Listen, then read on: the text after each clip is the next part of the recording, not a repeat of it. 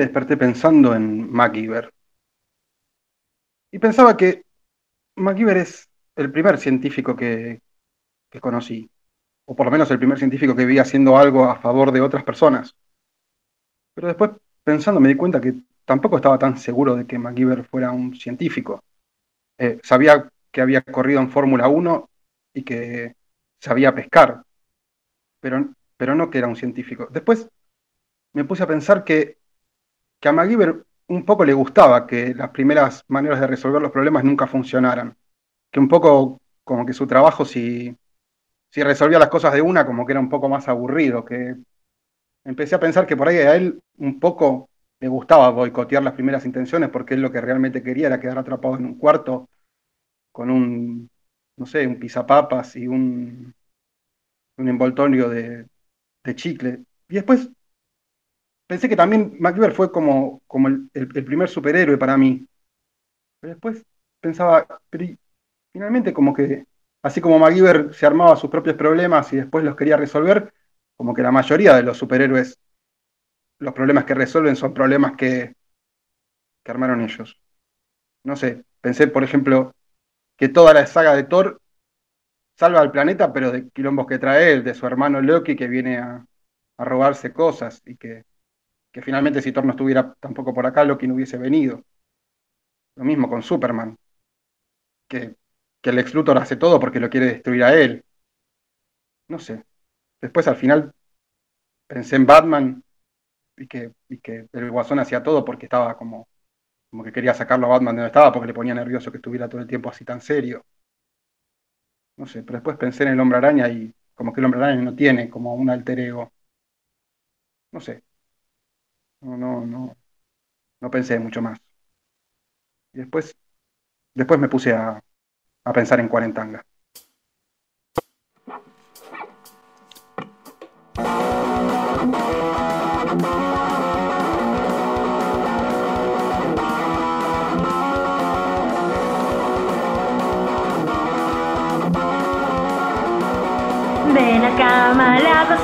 Cocina, cuánta amor si vas a bajonear, miras a techo, desesperas, en la casa te tienes que quedar, baja la neura, no hagas drama, cuarentanga te va a revolear.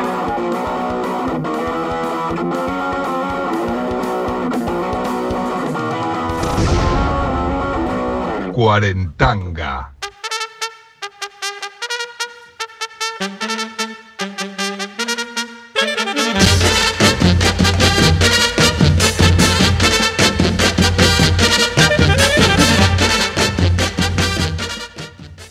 Hola, sí, ¿qué tal? Muy buenas noches, queridísimo pueblo cuarentanguil. ¿Cómo están ustedes? Viernes 3 de julio, programa número 25 de Cuarentanga, fase 2, siendo las 23 y 20.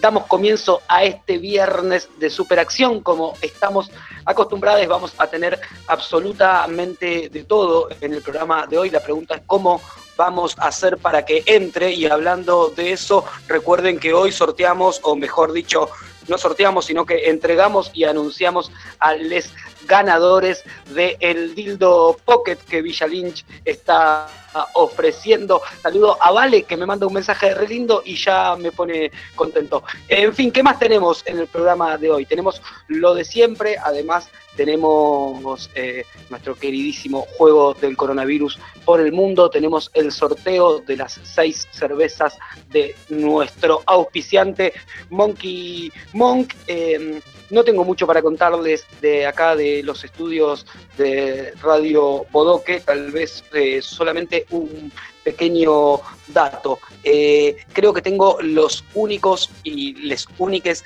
gates que hacen huelga de hambre. Ustedes saben, estamos luchando para que estos gates tomen el, el remedio desparasitario, aquel remedio que yo probé esta semana y no sabía bien.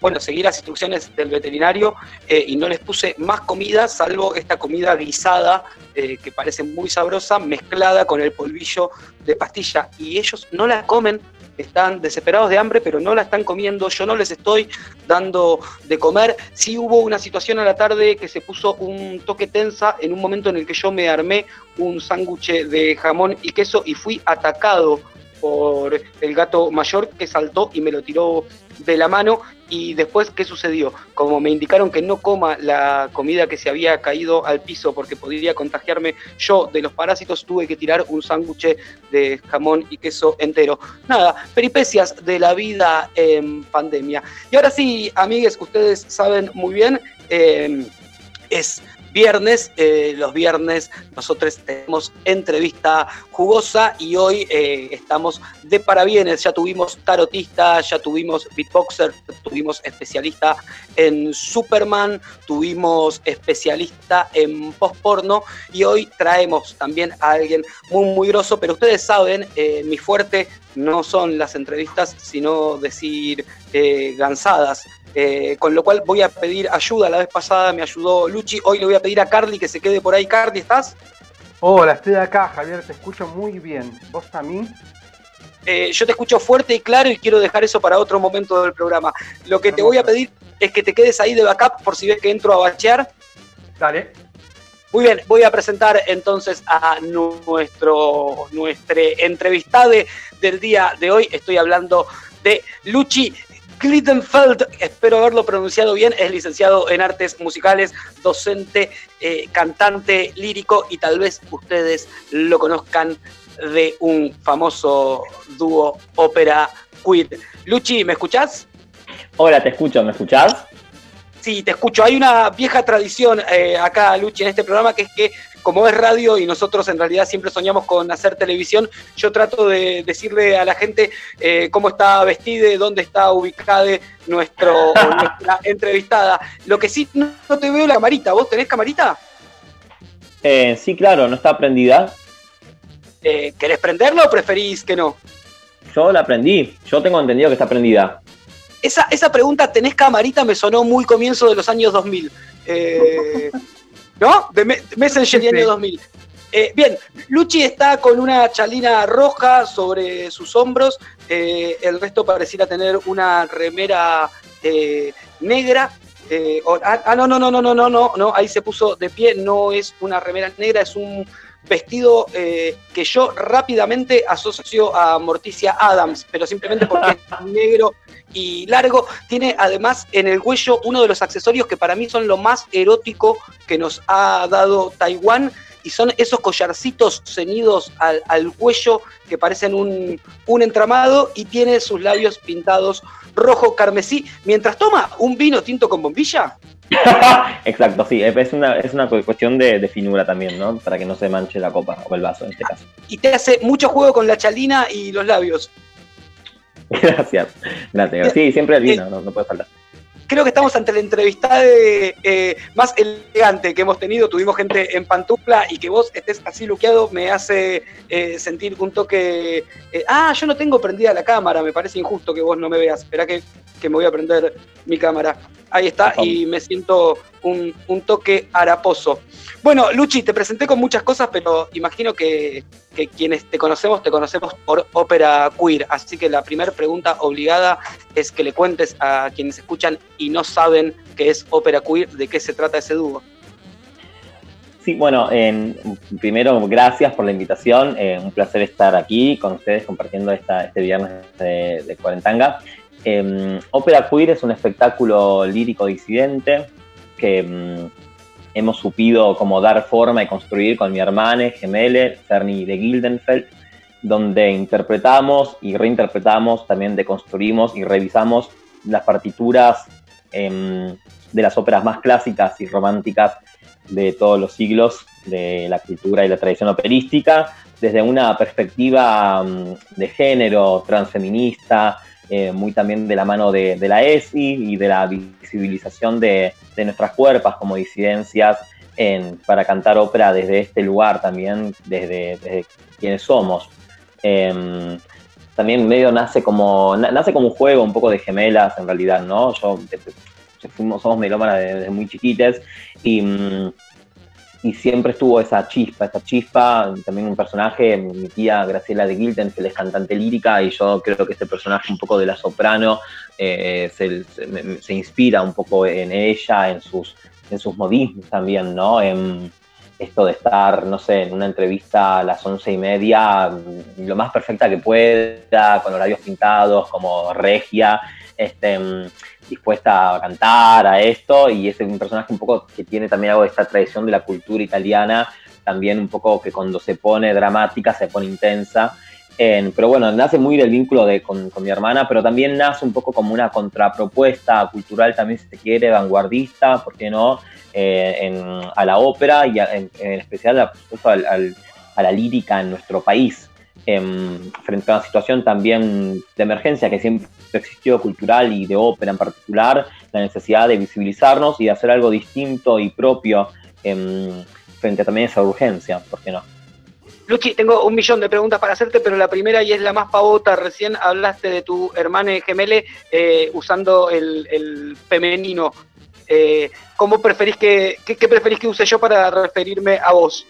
Ay, gracias, sos eh, em, muy cortés esa pregunta. Este, la verdad es que los pronombres para mí son, son lo mismo. O sea, este, yo me, me autopercibo como marica, pero marica cis, ¿no? Cisexual, o sea que... Em, y, mis pronombres pueden ser neutros, con E. Eh, yo cuando soy la soprano se me construye más en mi imaginario, en mi personaje y en mi identidad el, femenino, pero específicamente en ópera queer. Por eso enseguida linkeé y me puse a hablar con femenino, pero soy Luchi, el Luchi o Lucho para, para muchos. Entonces, como, como te salga, vamos arriba, está todo, todo legal. Bien, ahora estás súper dragueada, así que voy a. Me, sale naturalmente el, femenino. Eh, pero bueno, vamos viendo cómo lo resolvemos. Escúchame, en la primera oración metiste tres temones. Eh, uno es cantan ópera, dos se draguean y tres es tu hermana gemela. Sí, es, un montón para el pueblo cuarentanguil. Vayamos, vayamos de a poco. Eh, arranquemos por la ópera. Sí, ok, por la ópera. Eh, tenés 30 y monedas. 30, 30 años. 30 años justis, sí. Bien. Eh, ¿Hace cuánto cantás ópera y cómo una persona de 30 años termina en la ópera? Bueno, ya dijiste que tenés una, cantante lírica. Sí, hace 13 em, años que canto, que estudio canto lírico. Digo estudio porque si bien me dedico a la docencia ahora y también doy clases de canto, eh, sigo estudiando, por supuesto, siempre sigo estudiando. Este, así que hace ya 13 años tengo en mi haber la licenciatura de canto lírico em, con honores. Hace dos años me recibí de la UNA, de la Universidad Nacional de las Artes. Y he estudiado también piano en el Conservatorio de Sola. Siempre supe que quería ser cantante y en realidad la ópera fue algo muy familiar, que, que me llegó muy rápido, no solo desde la música, desde lo interpretativo, yo soy muy intensa, viste, muy dramática y de repente me vi como muy reflejada en esas historias, en ese drama, en esa posibilidad de tirarse al suelo y llorar y cantar un área con un sobreagudo. Era tipo, era yo mi vida, era todo el tiempo lo que yo necesitaba y canalizar a través de eso. Así que bueno, por suerte creo que estoy, estoy llegando al momento en mi vida en el cual puedo hacer un poco y me siento identificada y propia con mi voz también en ese dramatismo que de chiquita mamé quise hacer. El camino fue muy adverso también, por supuesto, una carrera tan tan introspectiva como puede ser la del canto lírico, lleva a preguntarse y a repreguntarnos todo el tiempo quiénes somos, qué queremos, por qué lo hacemos, ¿no? Me, he preguntado si era por mi familia, si era una obligación tantas veces. Em, pero llegó, y llegó y es, una, es un bichito muy particular el de la ópera, como las pasiones, ¿no? ya no puedes elegir, ya no puedes decidir. Em, ah. Me encanta y, me, encanta. Es esto. Luchi, ¿Con tu hermana se dragueaban antes de empezar a, cantar ópera o, vino después como una parte de la perfo de, las presentaciones? No, sí, nos poníamos los tacos de la vieja, ¿viste? Hacíamos la sirenita, yo era la sirenita y Fer era toda el resto, pero yo siempre era la diva. Eso siempre, yo eso lo sostuve, ¿viste? A mí me gusta ser muy consecuente en mi vida con las cosas. Yo siempre fui la diva.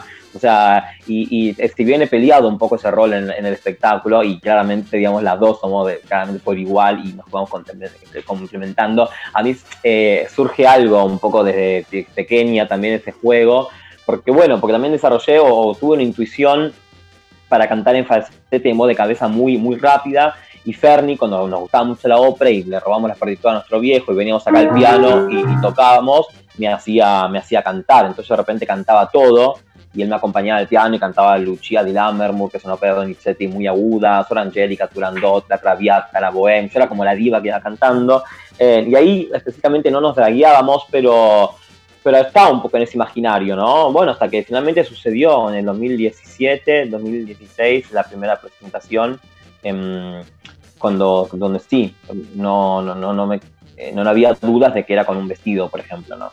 La, sí, eh, nada, desde la ignorancia, imagino que en, en la ópera eh, deben estar bastante segmentado aquello que es para que cante una mujer y aquello que es para que cante un hombre, de acuerdo también a, los registros más frecuentes y, demás.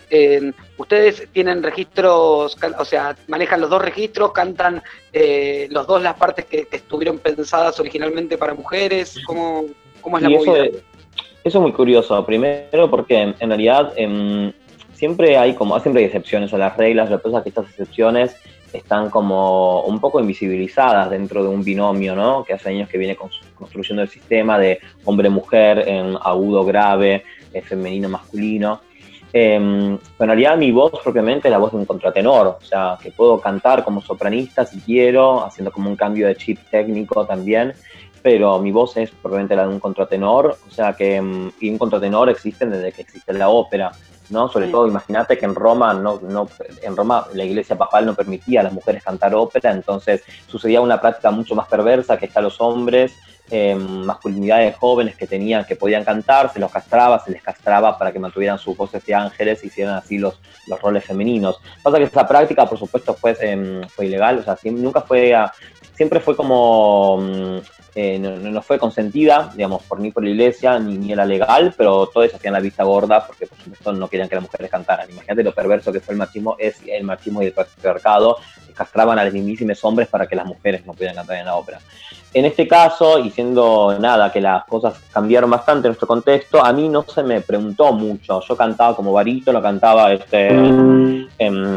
Eh, no sé, eh, cantaba Papageno, por ejemplo, con, la voz de barítono y hice toda la carrera así y me recibí, te digo, eh, con muy buenas notas cantando como barítono. Este, nadie nunca me, preguntó si yo eh, podía ser contratenor, también por lo separado que está, ¿no? Bueno, sos, tenés barba, sos hombre, bueno, no, lo primero que sé, sos es barítono, si sos contratenor es muy raro, pero no está, no está contemplada en la misma calidad de opciones que puede tener una una laringe masculina cis, lo cual es muy interesante también para analizar y yo estoy todavía preguntando un montón de cosas de la voluntad y la fuerza interior que tuve como para sobrevivir a un poco a, la academia en ese sentido, que, que, sí o sí me quiso como clasificar, ¿no? En ese momento que yo cantaba como barítono compartíamos el mismo registro, pero yo cantaba las cosas que él canta algunas ahora en ópera queer pasa que yo no era feliz, no me identificaba, no, no podía cantarlo con plenitud. Siempre era como un barítono que, que tenía como eh, problemas técnicos muy, o sea, sigo teniendo cosas que resolver, por supuesto te digo que se estudia siempre como contratenor, pero como barítono era algo que yo me trababa en mi, mi, mismidad porque me generaba otredad a mí misma la, la, voz de barítono, no, no me sentía plena. Pero bueno, tuvo que pasar la vida, por supuesto. Eh, Luchi, recién tocabas un toque el piano y tirabas unas notas y nada, eh, un montón de ganas de, escucharte, pero vamos a dejar eso para atrás y nos vamos un toque eh, en el tiempo. Yo te, decía hoy a la tarde que el pueblo cuarentanguil es por sobre todas las cosas eh, nostálgico y, hablamos generalmente de las infancias. nada, quiero ir a la escuela primaria, quiero ir a tener un hermano gemelo. ¿Iban a la misma escuela? Íbamos a la misma escuela en Villurquiza, claro que sí, en grados separados igual. Supuestamente así lo decidimos. Yo no recuerdo esa decisión, pero mis padres ah, siempre me dijeron que habíamos decidido en ir a grados separados. Bueno, en definitiva es lo que nos tocó. Este, mm, y ahí y así, lo, así la hicimos. ¿Y qué onda esa escuela primaria siendo eh, pibes eh, a los cuales les cabe la ópera y les cabe draguearse? Em, imagínate el infierno, imagínate el horror. Bueno, así. Así, pero no, no, no por la ópera, porque necesariamente la ópera es algo que más bien yo lo asocio y lo relaciono con mi secundaria, con mi adolescencia. La primaria era, era el puto, ser un, ser un pibe puto, ¿viste? Y saber que te gustan los chabones y pibes sin entender muy bien qué te pasa con eso a los siete años. Y, culturalmente y socialmente una escuela menemista del horror, Este, mm, ¿Privada? que se entienda, yo, yo- no, no, pública, pero yo quiero que se entienda porque hace poco también lo dije en, en un- en una radio esto y mm, tuve un, intercambio después con una oyente diciendo, bueno, pero la escuela pública siempre estuvo adelantada. Sí, sí, no tiene que ver con la escuela pública, siempre escuela pública, de educación pública, siempre con los docentes. Estoy hablando específicamente de la escuela pública de los 90 del menemismo, donde em, en vez de decirte, che, no le, no le pegues o no le empujes, te decían, che, podés no, no sé, no, no sé, ponerte más derecho. Digo, todavía había una cuestión cultural que seguía castigando, invisibilizando a las maricas, a las disidencias, a los trans, a, las tortas, ¿no? Em, Sí, Luchi. sí, Y hace, un, hace un ratito hablaste como de que una de las primeras cosas que cantaban era La Sirenita. sí. Digo, y es- esos fueron los primeros acerca, digamos, que no fuera la ópera. O sea, ¿qué decidían ustedes cuando eran chiques que querían cantar? Este, Y- ¿Por, por y qué La Sirenita, digamos?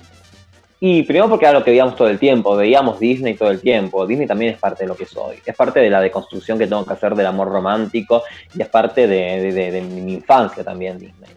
Pero imaginen el horror, ¿no? Yo venía de ver Disney todo el fin de semana, quizá de repente iba a la escuela y me empujaban por ser medio marica a los siete años. Era como una tortura. Yo no entendí, no sé cómo la verdad, bueno, también soy lo que soy, no, digo ahora, tipo, maquillada, tipo, cuarentena. Pero digo, está, o sea, es como que fue, era muy, mm, era muy violento. Y hace poco vi algo que me interesó mucho, que compartió Suplementos Hoy de página 2 en Facebook, que lo compartí porque me revolvió el estómago ver en un programa nefasto de Cris Morena, donde algunas chicas de alguna de sus telenovelas eh, nefastas burlaban a un pibe y toda la tribuna de un colegio gritándole balín, balín, marica, marica, y Cris Morena diciendo, no, paren, paren, dejen que se defienda.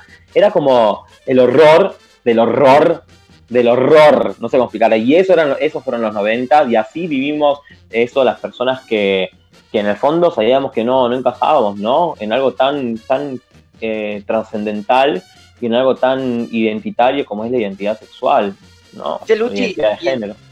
Y en esa primaria nefasta y menemista de la que hablas, eh, ningún oasis, nunca un maestro, una maestra que tire una onda, que entienda por dónde iba la cosa. Em, eh, sí, sí, evidentemente hubo. Evidentemente hubo personas del amor. Sí, sí, yo no voy a decir que no. No voy a decir que no. Siempre hubo personas que, que echaban un poco de luz.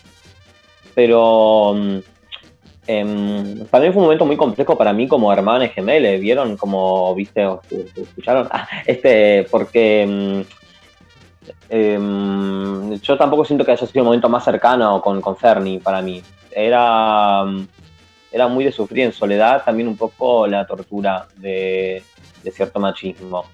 Yo vivía con miedo en la escuela primaria. A mí me, me han pegado en el baño varias veces, ¿no? Digo, he sufrido como abusos em, sistemáticos que encima me parecían como no tener ningún tipo de salida, de solución, como que yo tenía que aceptarlos y sobrevivir. Esa era como un poco el- el- el inconsciente, por lo menos sentía que mi inconsciente me decía, bueno, tenés que sobrevivir a esto, y no, bueno, pegate un tiro, o tirate en el tren, digo, a- algo, algo del amor de mi seno familiar, de mi viejo, de mi vieja, que es una tipaza enorme, a quien amo profundamente, eh, me hicieron como encontrar esa fuerza interna como para decir, bueno, esto, esto va a pasar, esto tiene que poder pasar, ¿no? Esto tiene que poder pasar y, y, puedo, y podré ser más libre. Eh, ubicás, bueno, el lo- momento, eh, ubicás el momento en el que hiciste el clic y dijiste, ah, no, pará, yo soy esto y voy para adelante eh, con, con el drag, con la ópera y, y en la mía. Sí, y fue muy tarde para mí, pero vieron que siempre en retrospectiva una siempre dice, ay, yo si hubiese, no sé qué, eh, a mí me pasa bastante en mi vida, pero siento que de procesos lentos he ido viviendo muchas cosas importantes que han hecho mella y que también, por supuesto, me constituyen como el artista que soy.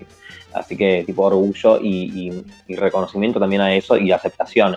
Pero fue, fue tarde porque fue incluso después de la secundaria, fue ya en la facultad. Primero yo estudié historia en la UBA varios años, eh, tenía una amiga que me había quedado de la secundaria. Yo de la secundaria me quedaron varias amigas, este, mm, con, en la cual pude un día decirle, ¿no? En un banco, me acuerdo, en un banco de Puan, en la sala Boquitas, abajo de todo, tipo nada, ch- chicas, un, un viernes, 5 de la tarde, cuando hay alguien al lado del árbol, tipo reporreado y con mucha cerveza encima, y una está entre que no sabe si dormirse una siesta, eh, morir, o hablar con su amiga y decirle llorando, bueno, este, creo, que me, creo que me gustan los hombres, ¿no? Por supuesto, con, esa, con ese preámbulo. Creo que me gustan los hombres. Y a partir de ahí algo se fue como de, mm, eh, moviendo, y cuestionando y repreguntando.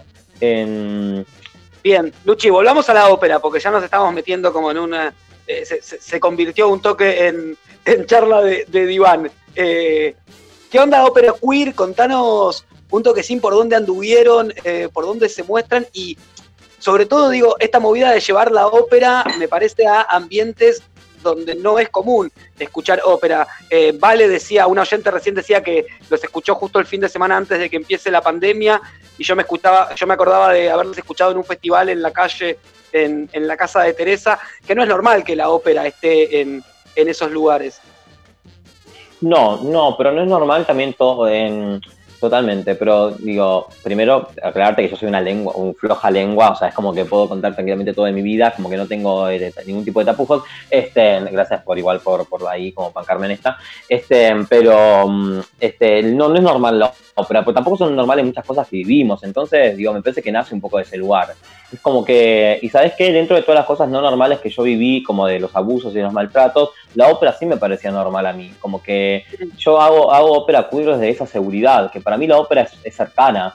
Yo nunca, la ópera nunca me pareció un privilegio, ni nunca lo viví como, digo, mi familia muy docentes de la pública también, maestres, nada de tipo de lujos, pero siempre la ópera fue como algo de, de universalidad, como de es para todos, esto es para todos de verdad, y a mí me, abrazó desde ese lugar. Entonces, yo creo que es un poco el mensaje de ópera queer y me siento y quizás nace, sale y nace de ese lugar y sale un poco eh, así, como que alguien que nos escucha por primera vez dice, che, no, no, no puedo creer que escuché ópera o nunca pensé que iba a escuchar ópera o, o, wow, el prejuicio y el preconcepto que tenemos eh, con un arte que en realidad eh, toda esa distancia se la debemos más bien a, a los empresarios ¿no? y al, al, sistema que al arte en sí, al arte per se.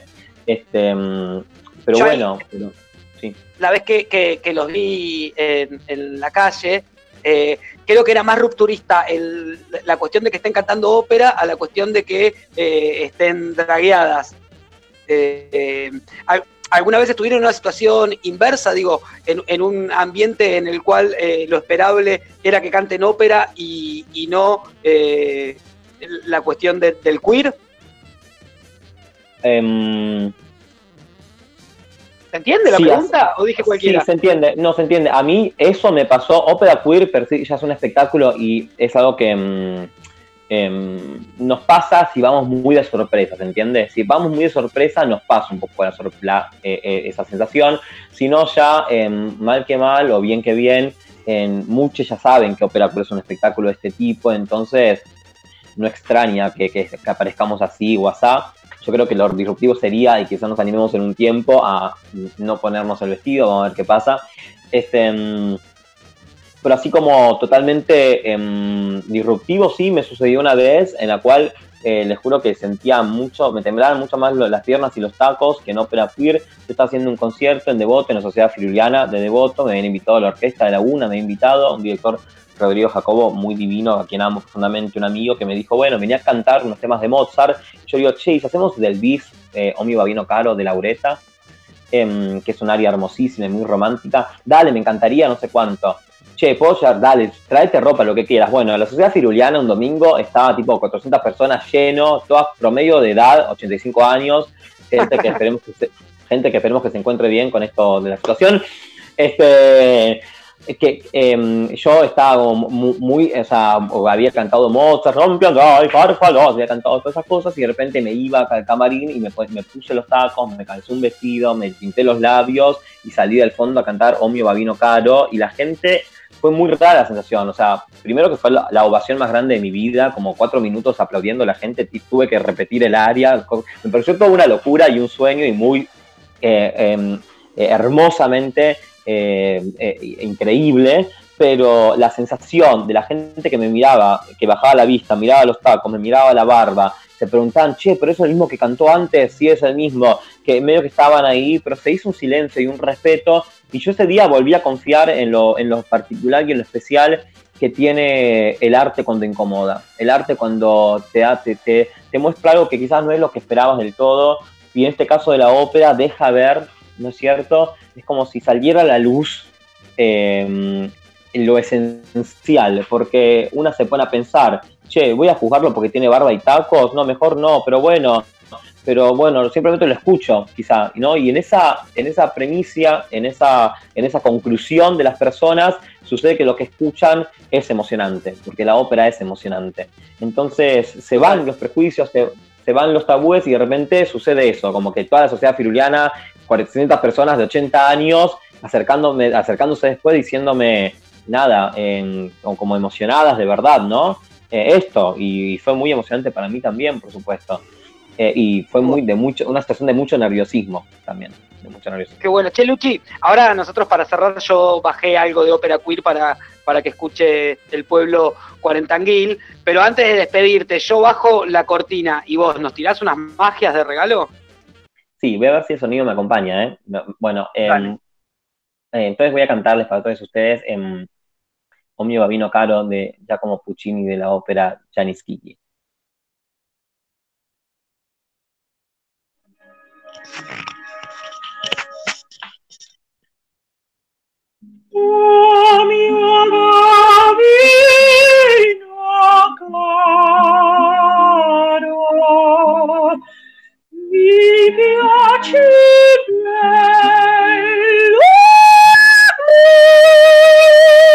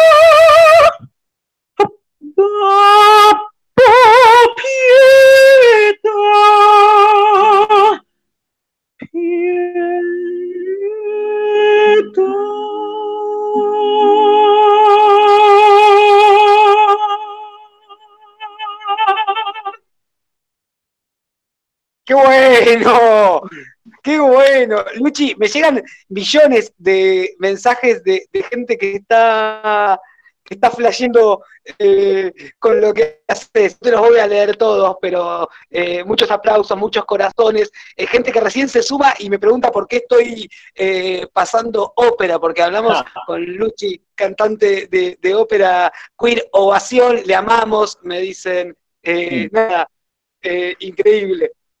Gracias, muchas gracias. Increíble. Un placer. Eh, no me puedo sacar la sonrisa de la cara. Bueno, Luchi, nada, en nombre del, del- del pueblo cuarentanguil y, y de Cuarentanga, eh, millones de millones de, de gracias. Para mí es muy flashero de golpe estar eh, en casa haciendo un programa de radio y viéndote a vos cantar, cosa que no, nada, estoy flasheado con, con toda la movida. De verdad, gracias por regalarnos este momento. No, gracias a ustedes, de verdad, fue un placer. Bueno, y nos veremos prontito, ojalá, y nos abrazaremos prontito y nos cruzaremos prontito. Muchas gracias. Ojalá tienen un montón de, de nueve fanáticos. Gracias, gracias. Ah, en las redes somos ópera queer, a- a- arroba, o sea, es arroba, ¿no? Arroba ópera.queer. Ah, ópera queer. Arroba Ópera Queer en Instagram, ya eh, lo van a encontrar en el Instagram de, de Cuarentanga y este momento de recién estaba la productora ahí filmándolo para que ustedes también puedan, puedan ver esta magia. Nada, necesito respirar un toque, así que eh, les pongo retratos de, de martes de ópera queer y volvemos en un chiquitín. Chao, lindo. Chao,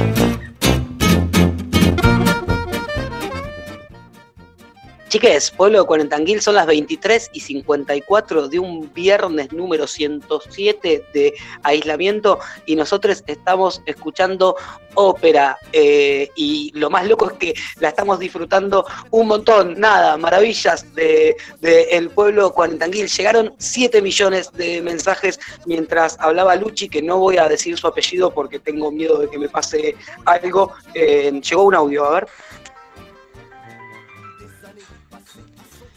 Qué, bestia la flaca esa, buenísimo.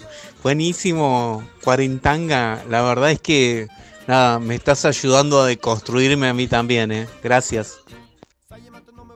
Eh, un quilombo de construirse, un quilombo, pero nada, eh, lo, bueno está que, que- te ayude gente como, como Luchi que, que le pone un montón de, de amor eh, a la enseñanza también. Eh, nada, llegaban miles de mensajes, no los voy a leer todos, eh, gente muy, muy flasheada, el conductor de Barecay que está ahí escuchando diciendo qué hermoso gordo la rompieron, Villa Lynch obviamente está en, en el cielo, Diego de Angola dice lisérgico, desde la cumbre llegan aplausos, desde Pater Lynch también. Me pregunta Juan, ¿y Pavarotti? No, Papu, Pavarotti, ¿quién te conoce?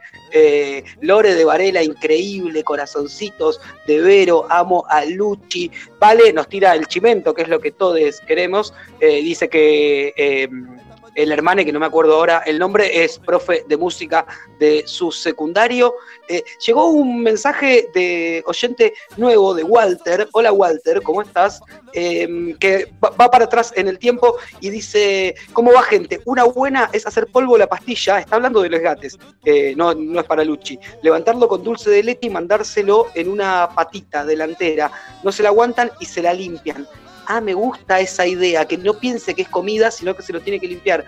Me cabe. Saludamos a Juli y en su nombre también saludamos a Fedra, que escucha por primera vez. Y ahora el hermano se llama Fernando, gracias. Eh, y ahora nada, encaucemos un poco el, el programa y llamémoslo a él.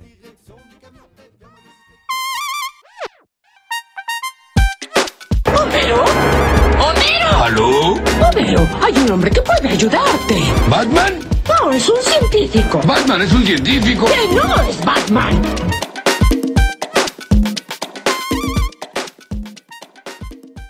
Científico sensible, amante de la ópera y amigo entrañable. Carlos Vidal, ¿estás ahí? Estoy acá, Javier, yo te escucho muy bien. ¿Vos a mí? Yo te escucho fuerte, claro, y mi corazón se expande como un globo que infla un payaso mal maquillado en una kermés de pueblo, de tan solo escucharte al otro lado de esta comunicación. Ay, mi corazón es como un bloque de hielo del glaciar Perito Moreno que espera tu voz como el rayo de sol que lo ayude a soltarse y finalmente animarse a navegar solito, Javi. ¿Qué entrevista que preprodujiste, Carly? Mamadera. Lo conocía- Y yo que no le tenía fe. Luchi. Vos no le tenías fe, y yo lo conocí a Luchi hace una semana antes de, la- de que arrancara este, el aislamiento social y nada, disfruté cada minuto que, que estuve trabajando con él y tenía ganas de que, nada, de, de- de que lo conocieras vos también y el pueblo 40 Kill, porque es No, hermoso no. lo que hace.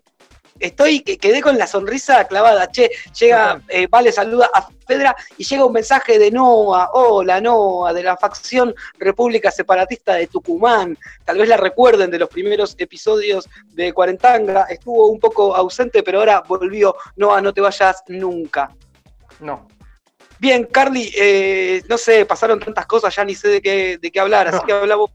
No, voy a hablar este, para cerrar la semana, porque tenemos un- también un viernes muy cargado, muy cortito, un tema que quedó semiabierto en algún momento de la semana, por un tema recurrente de cuarentena que ya vamos a ir cerrando, pero que tiene que ver con la energía nuclear, la Argentina y su lugar en el mundo.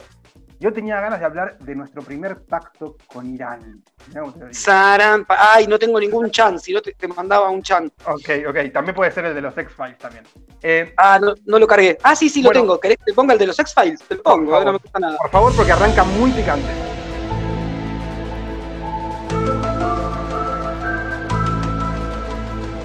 Resulta que en el año 1950, el entonces presidente Perón, Juan Perón, quiere desarrollar, porque ya estaba dando vueltas, todos sepamos de la guerra, la bomba atómica y qué sé yo.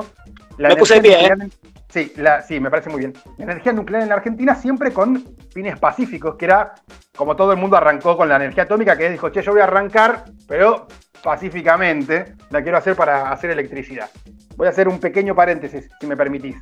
Sí, Eh, en general, nos cuesta entender cómo se genera electricidad en una central atómica, pero básicamente una central atómica es un lugar. ¿Vieron los calentadores eléctricos para mate, Javi, que se ponen adentro del termo? el famoso Zoom en uruguayo.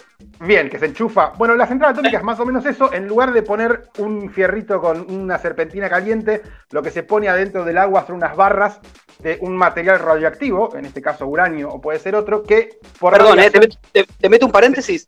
Sí. Si alguien no sabe de qué está hablando Carlos cuando yo digo Zoom, son esa suerte de tampones plásticos que se enchufan y se ponen adentro del termo. Y que si lo sacás del termo enchufado, lo cagaste. Se Ya quema. tengo 12, 12 rotos en mi haber.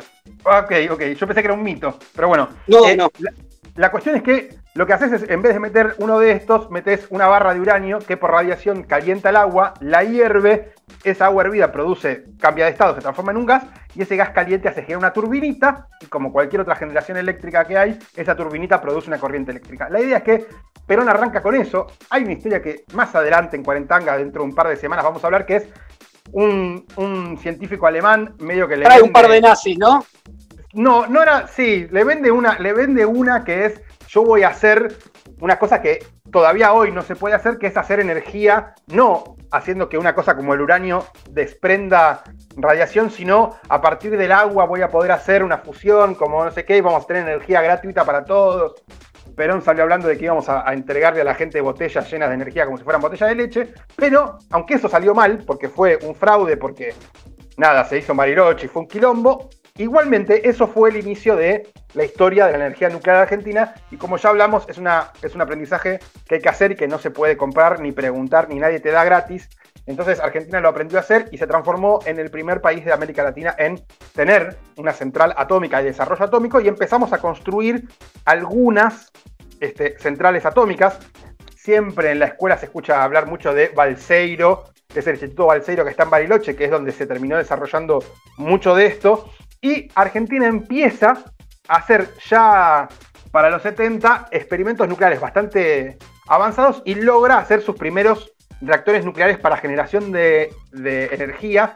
Son los conocidos Atucha, la central de embalse que está en Córdoba, y empezamos a generar energía eléctrica a partir de la energía atómica. No vamos a discutir acá las objeciones de la energía atómica, pero la energía atómica es una ventaja porque te permite, no necesitas recursos naturales como el gas, el petróleo, y es mucho menos contaminante que quemar carbón, como hacemos, por ejemplo, en Río Turbio.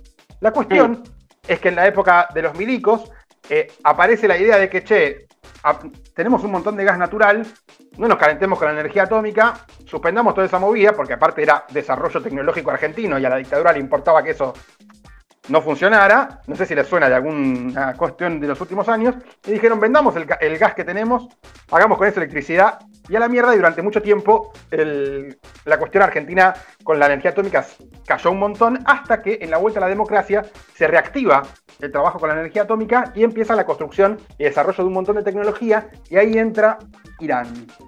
La cuestión es que Sí. en el 80 y pico, hacia finales de los 80, finales del gobierno de Alfonsín, el Estado argentino firma un acuerdo con Irán donde se compromete a ayudar a Irán a arreglar unas centrales atómicas que tenía y desarrollar algunas centrales atómicas nuevas. Pará, te hago una consulta. Si. Irán y Argentina están sentados en la prueba de matemática uno al lado del otro, ¿quién se estaba copiando de quién? Irán de nosotros. De hecho, Irán tenía una central atómica que le había ayudado a construir Estados Unidos y que después le destruyó a Estados Unidos. Entonces, eh, Irán quería tener su central atómica de nuevo. Por supuesto, estaba el miedo de que, de que usaran esa información para hacer armas nucleares. De hecho, la central atómica que le había dado Estados Unidos a Irán era usaba un tipo de uranio que te, dejaba muy cerca de hacer la bomba atómica. Entonces, una de las cosas que arregló Argentina en la época de Alfonsín es Estados Unidos le metió un poquito de presión y Argentina dijo, yo hago la central atómica, sí, déjamela hacer porque era un montón de plata, pero Estados Unidos le dijo, sí, pero tenés que bajar la calidad del uranio de Irán de 90% a 20%. Lo cual es una cagada, pero también nos permitió a nosotros desarrollar un montón de tecnología que hacía que no necesitabas tener uranio al 90 para tener una central atómica, podías hacerlo con uranio al 20 y aprendimos un montón de eso. Y de paso, cañazo, Estados Unidos ¿sí? hizo que Irán tuviera una central atómica, pero que no pudiera de ahí derivar para hacer armas atómicas. La cuestión es que eso avanzó un montón hasta que esta semana de reivindicación del gobierno menemista de los 90, ya entrado en el 89-90, Estados Unidos, la tensión se había puesto un poquito más picante ahí, participaban también los alemanes. ¿Te acordás que estamos hablando también de la misma época de cuando nosotros hacíamos cohetes que podían llevar bombas si quisiéramos? Sí. Bueno, Estados Unidos dijo, che, al final chicos, esto no me parece gracioso, me parece que no. Y Argentina unilateralmente da de baja el acuerdo con Irán y lo deja a Irán en bolas respecto de su tecnología atómica y nos comimos un juicio que tuvimos que pagar después porque incumplimos un contrato con Irán presionados por Estados Unidos. Lo bueno de todo esto es que no nos pasó como el cohete, no tuvimos que prender fuego los planos de las centrales atómicas, pero nos quedó claro que no podíamos boludear con eso. La cuestión es que a medida que fueron pasando los años, decayó mucho, también en los 90, el conocimiento atómico argentino y repuntó ya en los años 2000 de nuevo. Y quiero contar, para cerrar, que Argentina es uno de los únicos países de Latinoamérica que produce ese tipo de cosas y que exporta un montón de material radioactivo al mundo, que no se usa ¿Te solo. puedo- Sí, ¿Te puedo meter un paréntesis curioso? Dale. ¿Nosotros tenemos uranio acá en nuestro territorio o compramos el uranio? No, tenemos uranio acá en nuestro territorio. ¿En dónde? ¿Dónde hay uranio? Hay, mira, no te quiero tirar una zaraza, pero creo que hay en la zona de Córdoba hay y en el sur también. Igual no es el uranio el problema, sino es el proceso que tenés que hacer con el uranio para que te sirva. Y eso es el problema. Hay que, se llama enriquecer el uranio. Tiene que haber un tipo de uranio presente que este, te, dé. Y aparte, conocer de cómo hacer energía atómica te permite también, aunque parezca extraño, modificar la materia, un poquito de alquimia, y obtener algunos otros tipos de materiales. La cuestión es que Argentina exporta un montón de eso y otra de las cosas que hace con la, investigación atómica no hacemos solo energía atómica, sino que hacemos, por ejemplo, te digo, dos, uno conocido y uno que seguro que no conoce nadie, y yo sé que parte del pueblo cuarentanguil va a sentarse hacia atrás y se va a espantar. Una de las cuestiones es que hacemos isótopos radioactivos para tratamientos médicos, ¿sí? vinculados con el cáncer y un montón de cosas que se hacen a partir de radiar partes del cuerpo. ¿sí? ¿Qué es para la quimio eso? No, la quimio es química, pero digamos, hay, hay tratamientos con radiación que hacen para destruir un tumor en un lugar específico. Pero Bien. además, vos no sé si recordás, vos sos más joven que yo, pero cuando uno era niño y se olvidaba una papa en, la, en, el, en algún lugar de la casa, muy rápidamente esa papa este, germinaba.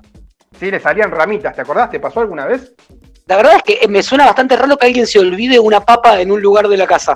Sí, te lo olvidás en el, como le decía un amigo, el pudridero de la heladera, ahí abajo que uno le da bola y le salen Ah, unas ok. ramitas. Sí, le Sí, salen sí. unas ramitas. El, Entonces, el brote. El brote, así como la leche no se pudre más, hace mucho que uno, aunque deje la papa dos meses, como me pasó a mí durante la cuarentena, no le sale nada. La pregunta es ¿por qué no le sale nada? No manejaba ese dato. Bien, la cuestión es que la mayoría de la fruta y la verdura que nosotros consumimos pasa por un proceso de tratamiento de radiación. O sea, mucha de la fruta y verdura que nosotros comemos en la ciudad de Buenos Aires está radiada con rayos gamma para detener el proceso de crecimiento. ¿sí? ¿Y en qué momento de- en qué momento la irradian?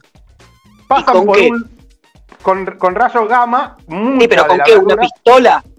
No, creo que es un, como una especie de habitación por donde pasa el camión y le mandan y a la otra cosa, pero no, no Sí. lo sé con detalle. Pero muchas de las cosas que nosotros consumimos se esterilizan, digamos, y se detiene su proceso de, de creci- de, digamos, de crecimiento a partir de radiarla con tecnología construida por acá. Se hace hace un montón de tiempo. Su mayor exponente es la famosa papa radiada. Este, pero es uno de los servicios que, que- que provee el Estado a partir de su desarrollo tecnológico nuclear. Así que, nada, tiene mucho que ver con nuestra, con nuestra vida cotidiana, este, la energía atómica y, como siempre hablamos, el mundo está yendo un poquitito al carajo y siempre está bueno saber que nosotros, nosotros, si todo se pudre, tenemos nuestras centrales atómicas y si tenemos que hacer alguna nueva, la vamos a poder hacer. Y algún otro día también vamos a hablar de que somos uno de los pocos países del mundo que produce su propia insulina, cuando el resto de los países lo tienen que importar. Por lo tanto, también, si a nosotros se nos pudre, vamos a poder hacer un montón de cosas solas. Así que, Carly. nada, sí. ¿Existe la posibilidad de que Argentina tenga bomba atómica y nosotros no lo sepamos? No, porque el, el acto de producir bombas atómicas produce un montón de, de radiación que una de las cosas que hay de los países que tienen bombas atómicas es controlar que los otros no lo hagan y además, aunque parezca extraño, nosotros tenemos un tratado con Brasil de no proliferación. Con Bolsonaro. tratado- sí, tratamos un, firmamos un tratado con Brasil de nos comprometemos a que ninguno de los dos tenga bombas atómicas. Bien. Eh, nada, intensa la columna. Carly, pedime un tema para descansar. Te quiero pedir para todos aquellos que como yo quieren viajar sentados, quiero pedirte el bar de la calle Rodney, de la portuaria.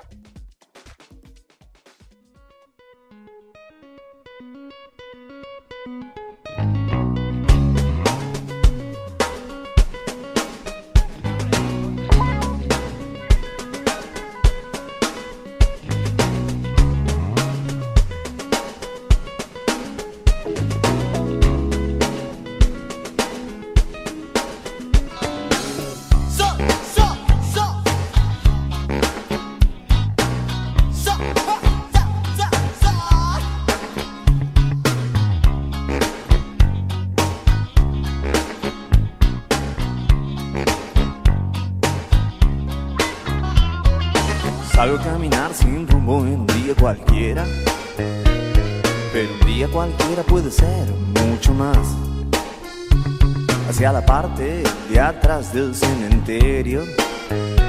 Cruzando el parque, llego a un bar.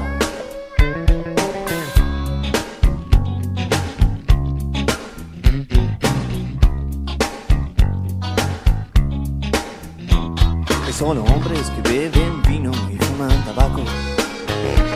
Pero en el aire hay algo especial. Es pleno invierno, pero una ola de calor invade. Como sucede a veces a toda mi ciudad. Ciudad de brujas y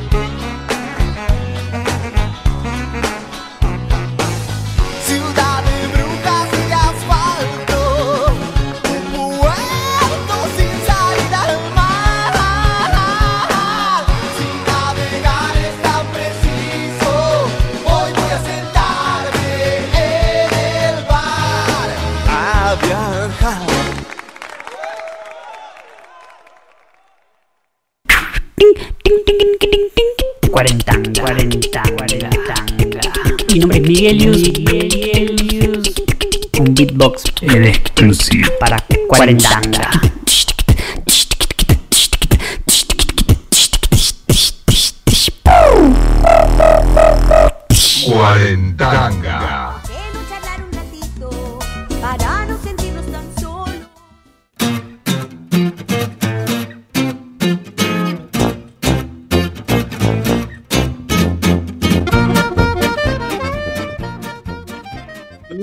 Tengo ganas de llamarlo a Luchi y seguir haciendo el programa con él, eh, pero no lo vamos a hacer porque nos queda tanto, tanto contenido, amigues. Y lo que no hablé todavía, y no puedo no mencionarlo, es la trasnoche que tenemos hoy. Hoy vamos a tener una trasnoche eh, nueva, inédita, increíble en la radiofonía. Vamos a jugar todos juntos un juego al mismo tiempo que va a ser eh, transmitido por radio. No sé si va a salir, pero aprovecho y te digo a vos, productor de una radio mainstream que estás escuchando Cuarentanga y robás contenidos para tu programita de la tarde, quédate, jugá, fíjate si funciona y si funciona lo podés llevar ahí para esa radio que vos tenés. Bueno, voy a empezar a meterle un poquito de, de, pata para que nos entre todo en el programa. Tenemos que jugar al coronavirus por el mundo, tenemos que entregar el dildo, tenemos que escuchar a Villa Lynch y antes que todo eso tenemos que abrir nuestros corazones para darle la bienvenida a él. Velocidad. Suspenso. Peligro.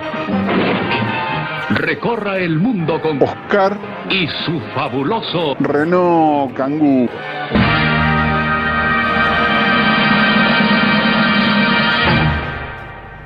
Oscar Stumps, Oski Racer, queridísimo del amor, ¿cómo estás vos? Hermosura, buenas noches, Javier Conde, ¿cómo estás vos? ¿Cómo estás, Carlos? ¿Y cómo está toda la audiencia cuarentanguil? Che, qué linda entrevista. ¿Viste Hola, lo que fue? Oski. ¿Cómo andan? Muy bien. Eh, nada, bien. Estamos un toque preocupados por, por vos, Oski, no tomes esto como una como una intervención, pero el pueblo cuarentanguil, eh, nada, te quiere y se preocupa. ¿Dónde estás? Sí, sí, justamente vengo a, voy a estacionar, voy a poner el freno de mano y les vengo a traer tranquilidad porque creo que ayer estuvimos como al borde y, y hoy salí por las calles de Buenos Aires a tomarme un café. ¿Hay lugares donde tomarse un café en la calle de Buenos Aires, en plena pandemia? No, no, en el auto, en el auto. Tengo una valijita donde tengo el café con el frasquito que, que uso de vaso y, y, me tomo un café en el auto. Eh, pero bueno, Esperá, salí quiero, así quiero, que... quiero contar una cosa. Esto que dice Oski es cierto. El día de ayer, creo que fue o antes de ayer, pasó por casa para buscar las, las seis Monkey Monk que iba a llevar y me lo mostró. Ah, Lleva como si fuera lleva como si fuera un, un médico una valijita, pero cuando la abre tiene elementos de merienda. Café, mate, leche en polvo. ¿Digo bien? Sí, sí, sí, café, leche en polvo y azúcar. Y además tengo el termo con agua caliente. No me quedé pensando porque justo estacioné y hay un patrullero atrás y hay unos negocios abiertos. Si quieren me bajo y pregunto de qué se trata. ¿Vos tenés permiso? ¿O podés ir preso en vivo? Eh, Las dos tengo cosas todavía, sí, sí, sí, sí, tengo trabajo, estoy trabajando. me parece muy bien. Eh, Bueno, te seguimos, Oski. Bueno. Bajo un segundo y vemos de qué se trata. Está, está bajando Oski del auto, obviamente con su barbijo celeste, que sabemos que lo desinfecta cada vez que llega a la casa, su boina característica eh, y esos ojos eh, marrón oscuro que irradian amor eh, a través de la pantalla. ¿Qué es hamburguesería esta? Ah, solo empanada. No, no, es una casa de... Ah, de hamburguesas, hamburguesas. ¿Qué es? ¿Para llevar o para comer acá también? Ah, ¿se puede comer acá también? Ah, mira. Bueno, tenemos entonces una hamburguesería y también hay un kiosco en la calle Alberdi al 2100 donde eh, se pueden conseguir eh, golosinas, bebidas y hamburguesas. Alberdi, No, ¿qué es, eso, Oski? Me llamó, me llamó la atención eso. ¿Qué estás en Alberdi? Alberdi al 2100, sí, sí, sí, sí, sí. ¿cuál es? A ver, le voy a hacer una pregunta, permiso. ¿Cuál es la hamburguesa más bajonera? Uy, uy, uy, no, yo no te puedo explicar el tamaño. de- ¿Cómo se llama esto? Pepito. ¿Qué es un pepito? ¿Qué tiene? Como ese gordo, pero con. Oh, da vuelta esa cámara, Oski. Ah, bueno, ¿y viene con papas fritas eso? ¿Y cuánto sale? 350. No, no, no, no. ¿Cómo No, se bueno. llama? ¿Cómo me dice que se llama? Pepito, Pepito. Súper recomendable. ¿eh? Comen cuatro personas de eso. Y, y es una comida típica de algún país, las personas que lo están cocinando es- emigrando es. Argentina. Típico de Venezuela. ¿Eh? Típico de Venezuela. Bueno, muy bien. ¿Su nombre cómo es? Jonathan, gracias por el dato. Bueno, la verdad que Oski, si repetí- alguien todavía no cenó, Alberdi al 2000, 2127, ¿eh? un local Repetime qué, qué tiene el Pepito, que, que no se escuchó bien. Ah, dale, dale. Tiene bondiola, pollo, cebolla, morrón, huevo, eh, más todo el condimento que tiene, viene con papas fritas, no, es un una, delicia. Bondiola, pollo, huevo, hay como cuatro especies animales ahí ya. Sí, sí, sí. Igual ya se fue el patrullero, así que ahora podemos preguntar tranquilamente. ¿El ver, patrullero estaba comprando comida? No, no, no se estaban estacionados ahí. Le, le pregunto, ¿cómo es tu nombre? ¿Cómo es tu nombre? ¿Vos venís a, a comer acá o trabajar acá? No, pues no, me lo llevo. Pero te lo llevas para, Claro. para comer. ¿Tu nombre cómo es? César. César. Bueno, acá César viene a alimentarse después de una jornada de trabajo. Kilo y medio de carne. Un kilo, cu- no, posta, ¿cuánto pesa esto? Calcúlalo. A ver, Calcúlalo. yo creo que pesa un kilo esto. Es un sándwich que pesa un kilo. Ah, bueno, Oski, querido, Oski, que lo es, una comida, es una comida típica de qué parte de Venezuela? De Venezuela, ¿De qué parte? ¿de qué parte de Venezuela es esta comida típica? De toda Venezuela. De toda Venezuela. ¿Y, usted? No, no, ¿y usted de dónde es? De Valencia. De Valencia. Tengo una pregunta Bueno, para Jonathan. Oski, Una pregunta para Jonathan, dicen acá, a ver. preguntale cuál es el, el horario de mayor trabajo. ¿A qué hora es El horario de mayor trabajo, dicen. De 11 a 12. De 11 a 12. Ajá. Es poco, es poco tiempo. Una hora nada más. ¿Y hasta qué hora se queda, Jonathan? Ya ahorita a las 12 empiezo a recoger para irme hasta la 1. Hasta la 1, una y media, 2 de la mañana. Bueno, para el pueblo cuarentanguil es un muy buen dato este. ¿eh? Es Sí, me de a un paso de, Sí, de ya quiero ir. Carabobo, que- eh, a un pasito de Carabobo, o sea, y, y sobre Y la avenida Alberdi. Está Sí. hecho a la plancha, esa bondiola, Sí, en una, en una de estas, una de estas planchas eh, de hierro enormes. Eh, bueno, me subo al auto porque me está dando un poquito de frío. ¿Y el pan Sí. qué es? ¿El, el pan qué es? ¿Es como un pan árabe? ¿Qué es? como un- no, es como un pan francés, como de fonda, pero un doble fonda sería. Uy, Oski, me estás matando de hambre. Yo no cené. Eh, nada, tengo unos zapallitos ahí hervidos para hacer una tarta y ahora solo puedo pensar en comer bondiola, pollo y huevo.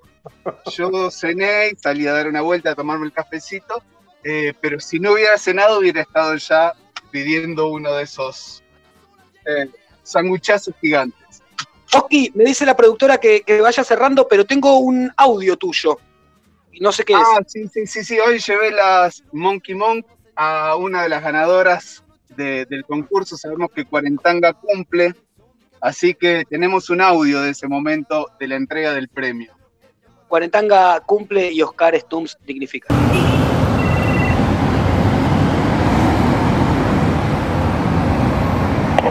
Hola. Hola, sí, buenas tardes. Soy Oscar, el movilero de Cuarentanga. Venía a traerte un premio, las Monkey Monk Beer. Dale, ahí bajo. Bueno. Hola, hola, hola, hola, ¿cómo estás? ¿Cómo están? ¿Cómo andan? Bueno, acá te dejo el premio. Contame, ¿cómo es tu nombre? Mariana. Mariana, eh, decime algo de Cuarentanga. Un planazo para la noche. Sí, ahora, ¿cómo te ganaste estas cervezas? Me las eh, gané en una, un juego muy reñido de, sobre las expensas entre Carlos y Eva y tenía una contrincante que le gané por muy poquitos votos, de número de diferencia. Ahí va. Votos no. ¿Tenés la matemática como tu ciencia preferida? No, siempre fue muy mal. ¿La quiniela? No, pero a partir de ahora creo que lo voy a dar. ¿La astrología? Eh, sí, soy Acuario, eh, ascendente en Géminis, luna en Cáncer. Bueno. ¿Y el niño acá que está acompañándonos se llama? Manuel, ¿Es el oyente más joven de Cuarentanga? creo que sí, tiene dos años. Dos años, bueno. Chao Manu. Chao Marian. Bueno, gracias. Que disfruten. Chao, chao. Oski, eh, en este preciso instante te entrego el programa. El programa es tuyo, amigo. ¿no? Sí, No, no- yo no- estoy, estoy para la última. Estoy para la Siempre- última. ya. siempre pensamos que, que- que en algún momento esto va a, a bajar y sigue subiendo. Eh, sos como el dólar, amigo. Eh, ¿Te hago la última? La última, sí. Eh, presta atención porque va a ser un poco rara y le pido al pueblo cuarentanguil que Por lo también... general, o sea, yo le, le- le contamos al pueblo cuarentanguil que yo no sé ni qué me vas a preguntar y es lo primero que se me viene. Ahora, que vos me digas que preste atención, ya me sorprende. Sí, y sobre- todo que preste atención el pueblo cuarentanquil. Va la última pregunta, Oski. ¿Qué modelo es la Renault Kangoo? 2009. Oscar Stones. Velocidad. Suspenso. Peligro. Recorra el mundo con Oscar y su fabuloso Renault Kangoo.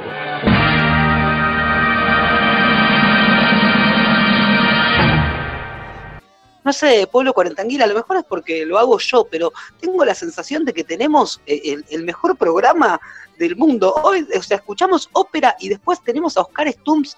Eh, me vuelvo loco, saludamos a Maru, que está escuchando. Maru, ya que estás escuchando, te digo, pensé que no habías recibido las cervezas porque como no etiquetaste en Instagram ni a Cuarentanga ni a Monkey Monk, dije, uy, debe haber pasado algo. Igual mandamos besos a Manu y acá me impugnan, porque el pueblo cuarentanguil impugna, dice que Manu no es el oyente más chiquito. Nuestro amigo Juani dice que Manu vaya a freír churros. Bueno, es chiquito para freír churros. Oli escucha y tiene 11 meses.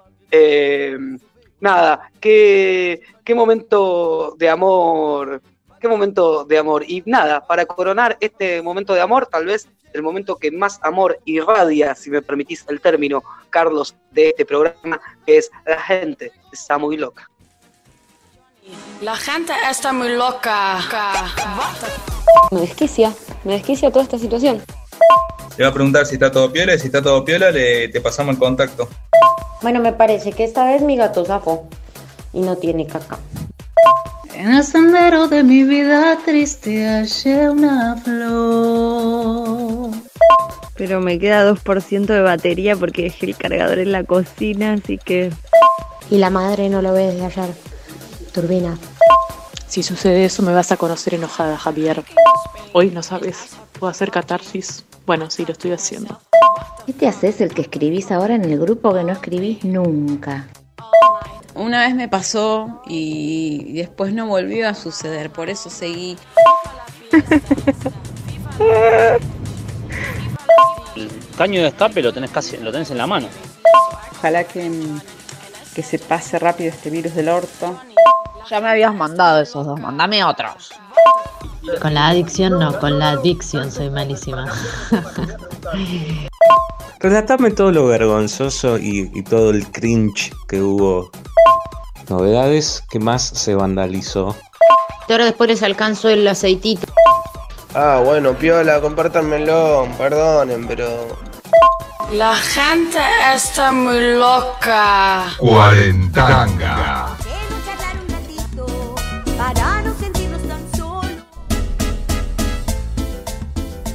Quédate en Cuarentanga. Aislamiento a calzón quitado. Cuarentanga. Para no sentirnos tan solos. Rap, rap, resumen semanal. Villa Lynch para Cuarentanga. Radio Bodoque. Noche en Cuarentanga Villalín va a relatar lo que pasó en la semana en forma de rap. Conocimos la historia del mono Juan que subió al espacio y tuvo que bajar. Ahora come fruta, se dedica al bacanal. Vive en un zoológico, no puede pasear. Mira las estrellas y se pone a llorar. Nostalgia de su traje espacial. Belisario es un ratón que tuvo mucha prole. Se dejó poner arnés sin ninguna problem. 230 metros para caíditas. Somos grosos en el cielo, mandan mascotitas. So, so, soberanía.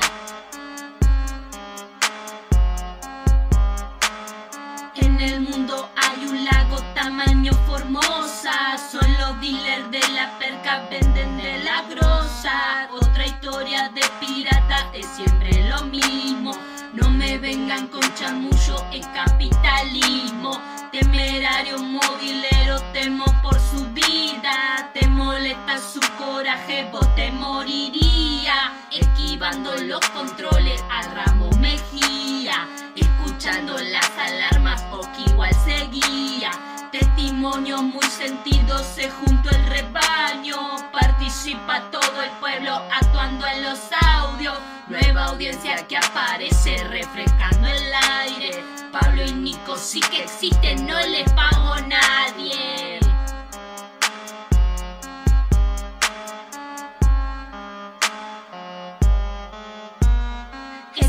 Para todo es para toda la monada. Acá se prueba todo, no le hacemos agua nada. Pastillita masticable era de la gata. Villalín probó tu premio, higiene garantizada. Pero el Cuarenzunga se batieron en un duelo. Chabón ganó oficial, pero ella tiene vuelo. Rocampo, quédate vieja programando a Julian Welch. No saben lo que es remar, la conde se pone la 10. No se espían productores de las otras radios. Cuarentanga no se vende, no somos mercenarios.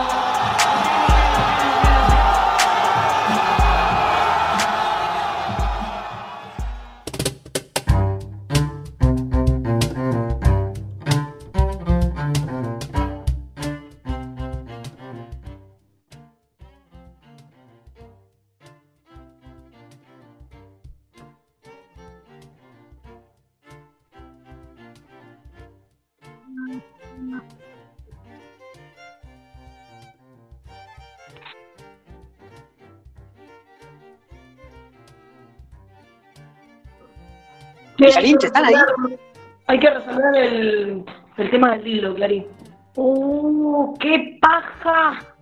Eh, ¿Eso no está cerrado ya? ¿No está listo? Sí, sí, terminó, terminó ya a las, a las 20. No sé, había un ganador cantado igual. Sí, sí, la banda esa, la banda que eran como mil. Sí, son una bocha, no sé cómo vamos a hacer. Eh, no- no- nos tendrá que explicar, no sé, pondrán un régimen de visita, qué sé yo. ¿Sabes? ¿Sabes vos qué es lo peor? ¿Vos tenés un dildo? No. ¿Vos gachás? No. ¡Vos sos tonta! ¡No! Esto no da para más. Estoy harta de vivir de las historias de los demás. No, yo no hago más un tema para nadie. Listo, la cerramos, ya fue. ¿Sí? Ya está. Listo. Se acabó. No hay más, no hay, no- no hay más consejerías. No hay más consejería sentimental. Listo. Ya está. Bueno, No, sé yo. No, es un montón, yo no de más, no, no, no. Avisale, avisale, conductor. Javier. Javier, ¿estás ahí? Tenemos que hablar. Sí, acá, acá estoy, chicas. Bueno, eso. Esto, tenemos que decirte algo, no... Me parece que no va a seguir la consejería. Eh, la, la verdad, me parece una. eh, no sé, está, o sea, es una montaña rusa de emociones este programa. Creo que nunca había estado tan arriba y ahora me están llevando a los sótanos de la democracia con, con esta noticia. Eh, no sé, ¿hay algo que podamos hacer? ¿Es una decisión tomada? Esta radio se está desmembrando de a poco, siento. Eh, no sé, yo no sé eh, si alguien tiene algo para ofrecer. A ver, lo que no entiendo es, ¿esto es una protesta? ¿Es una extorsión? Eh, ¿por, por dónde va? No, no, no, estamos mal. Es eso nomás. Pero ¿por qué están mal, chicas? Si el programa está saliendo hermoso, el trap que hicieron hoy, eh, llueven mensajes de, de- de gente flasheando. ¿Qué, qué, qué es lo que no...? ¿Por qué no encuentran su norte? Eh, pero tenemos que volver a explicar. No, bueno, sí. Sí, bueno. Y es como que estamos viviendo de la vida de, de los demás. Eso. Eh, Son las historias, ¿entendés? Son las historias, la- las consultas que llegan y no sé, te angustia a veces, ¿viste? Es, es un montón de empatía esto, es como un derroche ya. Che, esto no es porque se encariñaron con el dildo de tenerlo tantas semanas ahí esperando que alguien lo venga a buscar y como ese cachorrito de tránsito que se tiene que ir ahora no lo quieren soltar. Yo no sé de dónde saca- sacaste semejante cosa, Carlos. Chicas, se me ocurren dos ofrecimientos. Uno sería conseguirles un, un dildo. Ver si, si, si la gente de... ¿No lo compartirían? Y no, no. Yo tengo una pregunta. ¿Puedo meter un paréntesis inquisitivo? Obvio. ¿Les daría más cosita compartir un dildo o compartir un cepillo de dientes? Mm, yo creo un, un dildo. Un dildo. Sí. Ok. Bueno, no sé, igual ahora con este tema de que Clary se sacó la muela, sí, creo que ¿sabes que te miré? Acá ustedes no lo notaron porque no nos están viendo en cámara, pero si alguien estuviera viendo el Meet, yo la miré con cara de tengo coagulitos. Claro, no, Claro, claro. se puso en cinta la cosa. Así que no sé. No, no, claramente prefiero compartir el dildo. Por ahí la banda, Eh. esta banda se ganó, puede tener alguna ¿Algún alguna idea, algún consejo sobre cómo, porque lo planificaron. Yo sé que planificaron ganar, planificaron hacer el tema y deben haber planificado cómo gestionarse la compartida del dildo. Total, a mí me da un montón de intriga. Hicieron una rosca el equipo. Igual, esperen, ¿anunciamos bien al equipo ganador? ¿Quieren que le, que le metamos un redoblante, una. Tenemos, tenemos los números. Acá. Díganme cuándo meto redoblante y cuándo meto ovación, que son los únicos dos sonidos que tengo en la computadora. Vale, decimos, te decimos mira el podio. Tercero, tercer puesto, segundo puesto y al ganador le tiras la ovación. Le tiro primero los redoblantes y después la ovación, ¿ok? Dale. Dale. Tercer puesto. Puesto número 3. Con 72 me gustas. Bien. No, lo hice mal. Ok, no importa, vamos de nuevo. Para que te pongo. Para, para, para. para. Este lo tenía. Arranquemos de nuevo. Dale, sí, otra Dale, dale.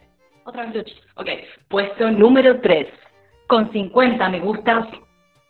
Tema número 10.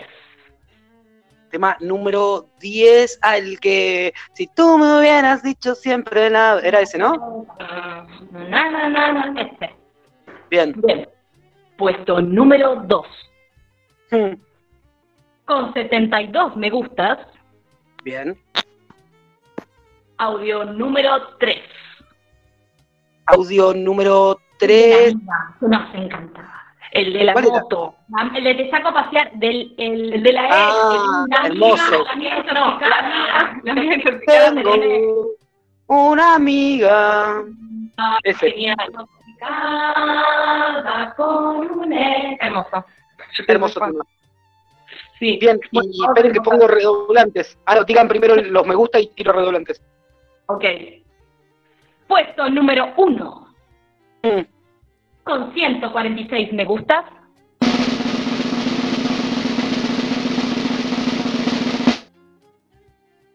Tema número 6.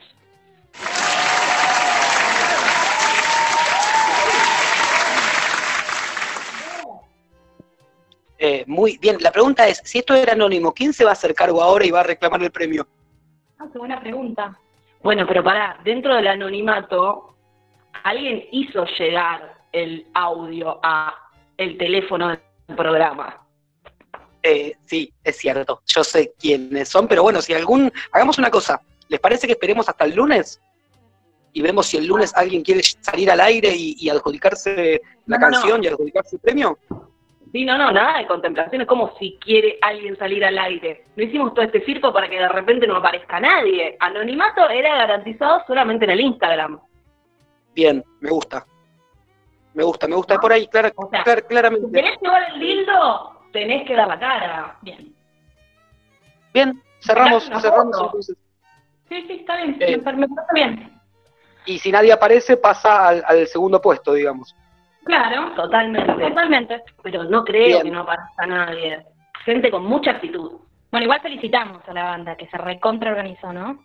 Hermoso. hermoso. Hermoso, hermoso y merecido. Me. Bueno.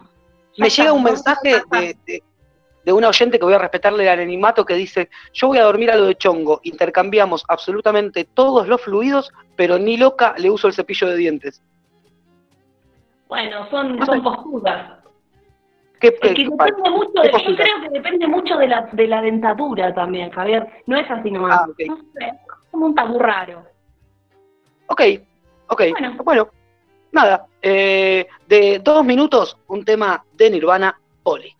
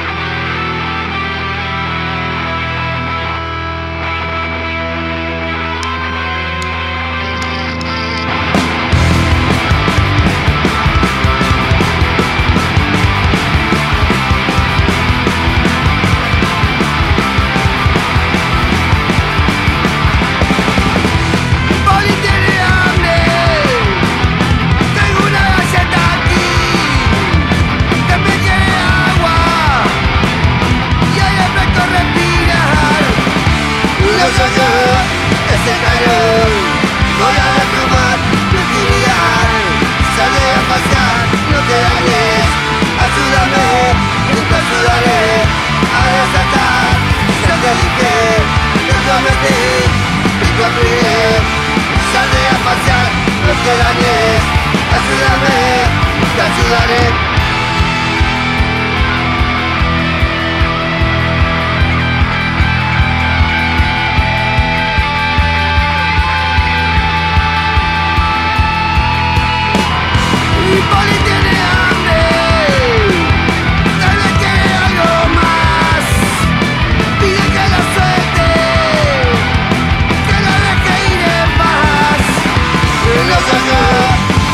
ese calor, voy a retomar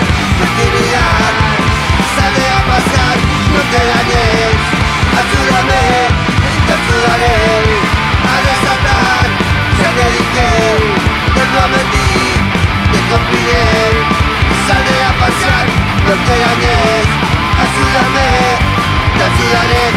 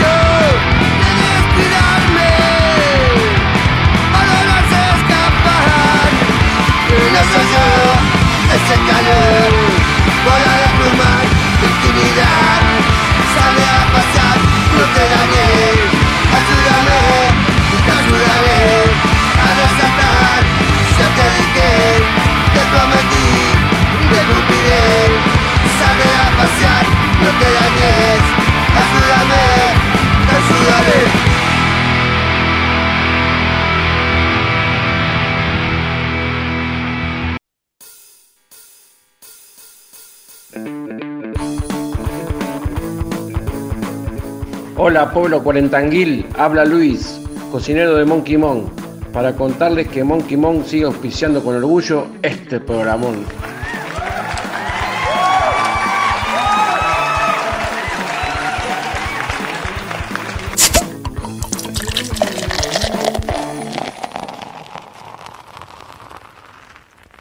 Cuarentanga.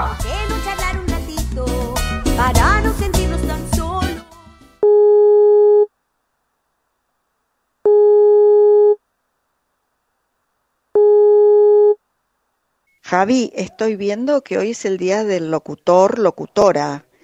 Imagino que recibiré algún saludo especial, ¿no? Por mis voces grabadas para Cuarentanga.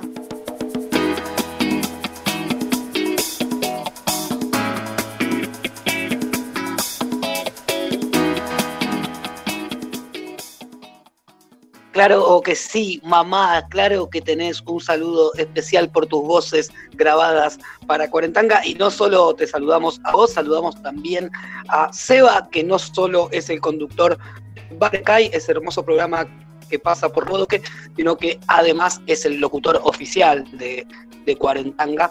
Eh, llegó un audio y voy a limpiar los mensajes para poder arrancar con esta parte que tanto nos gusta.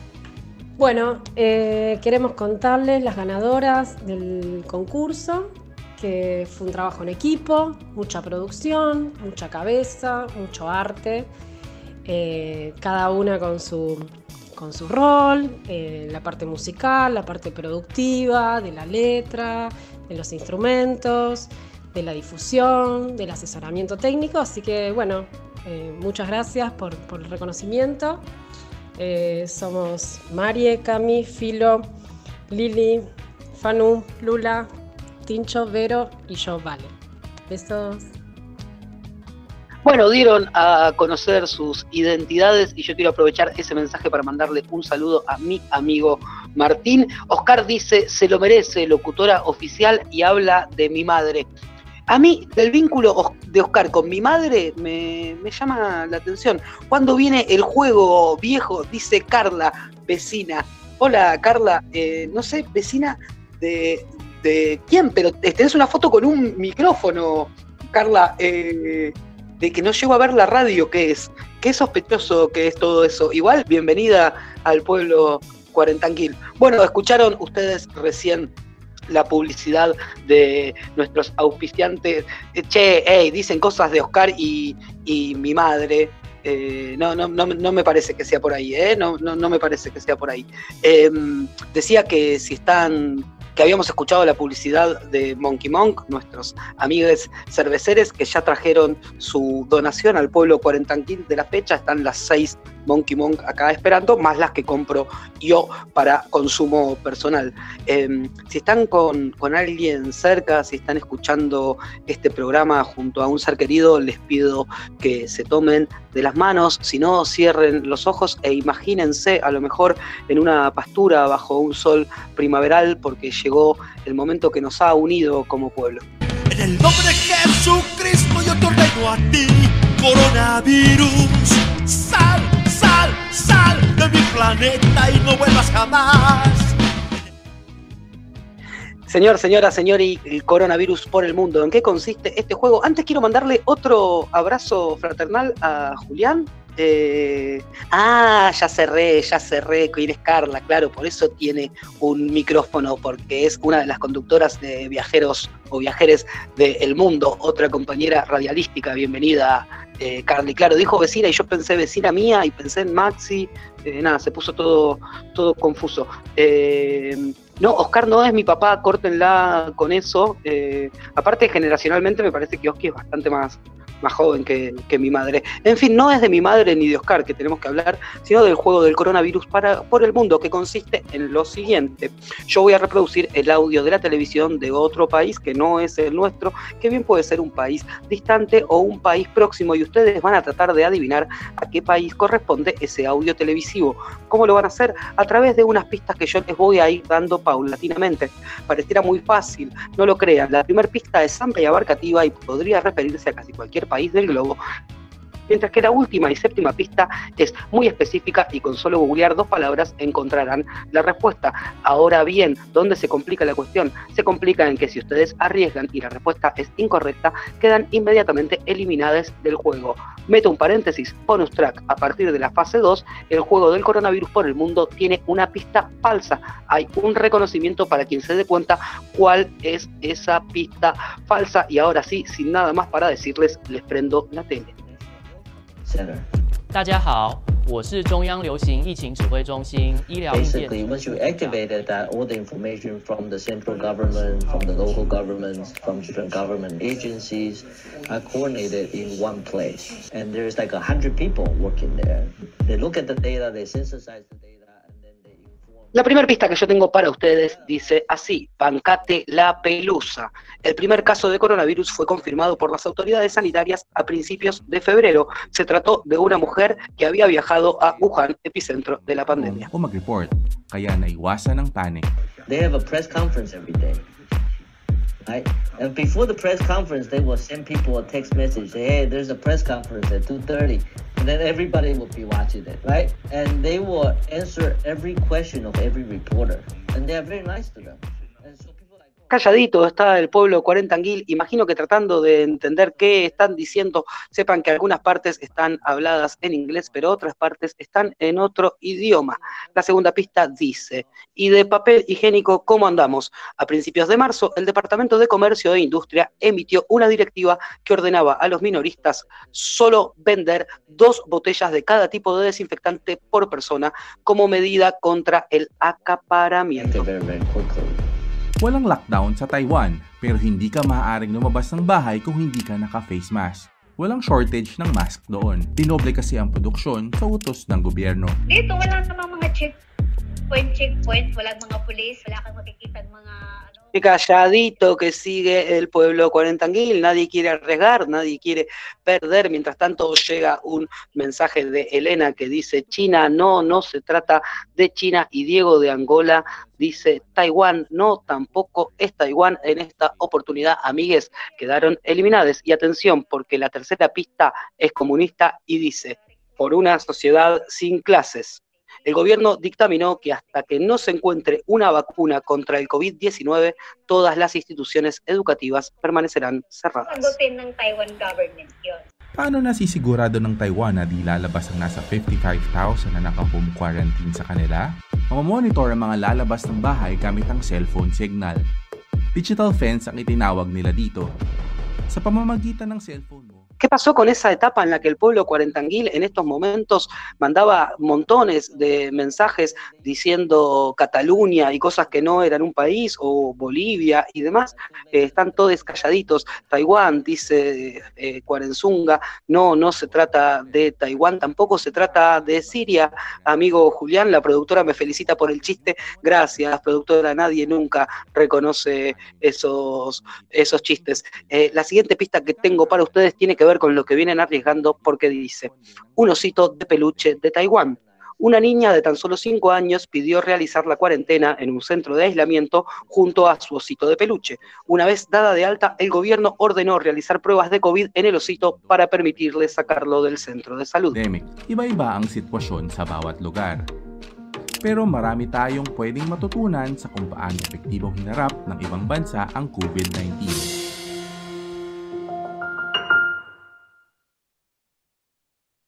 Siguen pasando las pistas, amigues, y nadie da con lo correcto. Llega un mensaje directo desde Pater Lynch que dice eh, Uzbekistán, eso no es un país, amiga, por suerte después se corrige y dice Uzbekistán. Bueno, no, tampoco se trataba de Uzbekistán. Madagascar, me dice Cami, no es Madagascar, Chuay Chichuan, ahí tenés tu no país, gracias, me encanta poder decirlo. La siguiente pista que tengo para ustedes dice, configura mejor tu Tinder. Un argentino está varado en el país a donde había acudido a conocer a una mujer que conoció a partir de una aplicación de citas virtuales.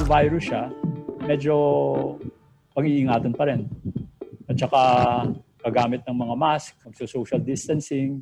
At baka kailangan mo na ng bagong bike dahil striktong ipatutupad ang pagbabawas ng mga pasahero sa tricycle. Amigues, ¿será hoy la primera vez que el juego del coronavirus quede vacante y que nadie acierte. Me dice Jenny de Varela, Sri Lanka. No, no es Sri Lanka y nótese qué bien que pronuncio ese país. Va de nuevo, Sri Lanka. Bangladesh, me dice Elena que ya había arriesgado China y estaba descalificada. Me mandan la bandera de Uzbekistán. Tampoco es eso. Esa es la falsa, me dicen. Supongo que se refieren a la pista desde la cumbre arriesgan Corea del Sur. Tampoco se trata de Corea del Sur. Amigues, me quedan cada vez menos pistas. Pista número 6.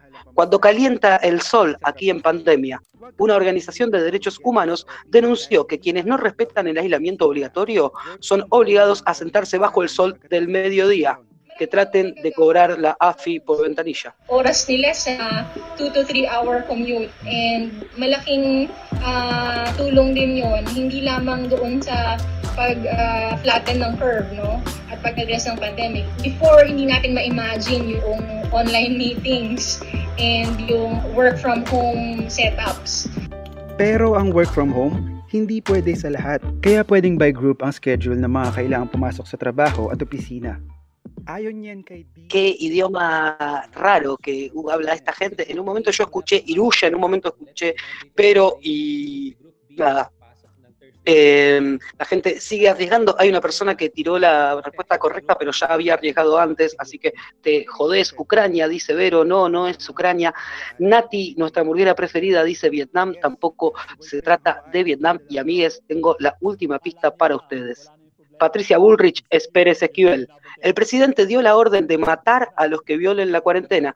Mis órdenes son para la policía y el ejército. Si hay problemas o surge una situación en que la gente pelea, disparen a matar, declaró el mandatario. Kaya kailangan pa rin nating mag-ingat. Hindi pa kasi business as usual. Wala pa ring pasok sa school.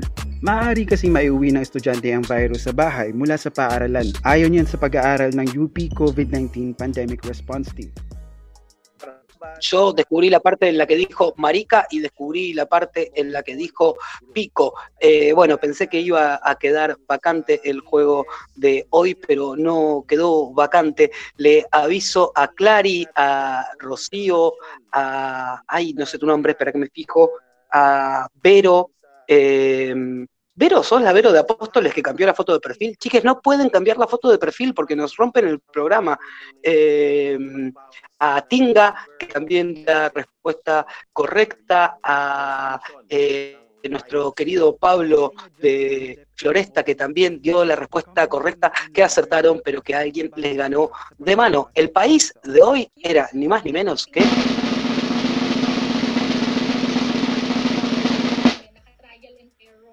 Filipinas, Filipinas, Filipinas, lo digo tres veces para que no queden dudas, las personas que nombré dieron la respuesta correcta recién en la última pista, que era la más googleable, pero quien la dijo antes que todos ustedes es la ya ganadora reiterada de este programa, nuestra querida Vale Pajvisovich.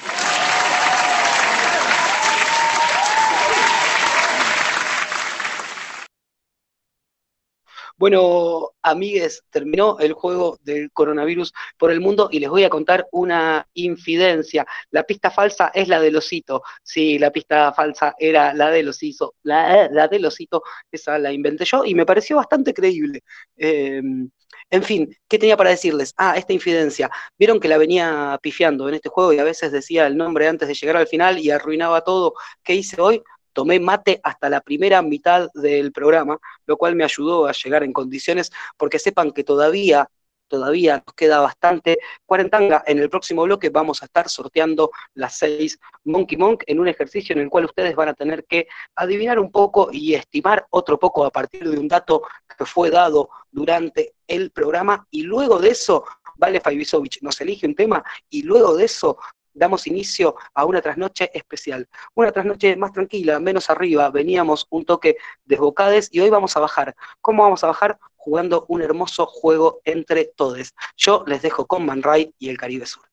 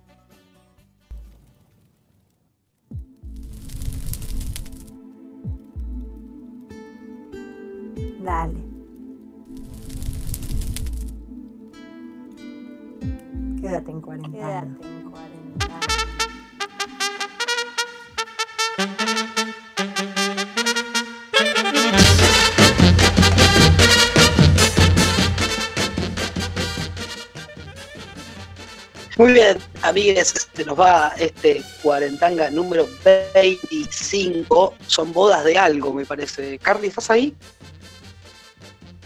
Estoy acá, Javier, ¿cómo estás? Bien, ¿y por qué tardaste tanto en contestarme si estabas ahí?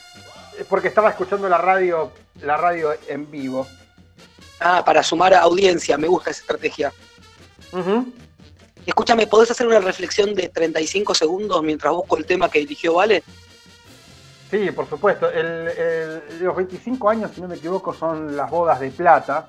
Y la plata es un material que no al azar nos resulta atractivo y caro, ¿sí? porque es un- uno de los minerales que casi no reacciona con ninguna otra cosa y que es muy maleable y se pueden hacer muchas cosas con la plata y por eso es que es un, un mineral tan caro y tan preciado por todos. Como el Oye, oye, despacio, cerebrito.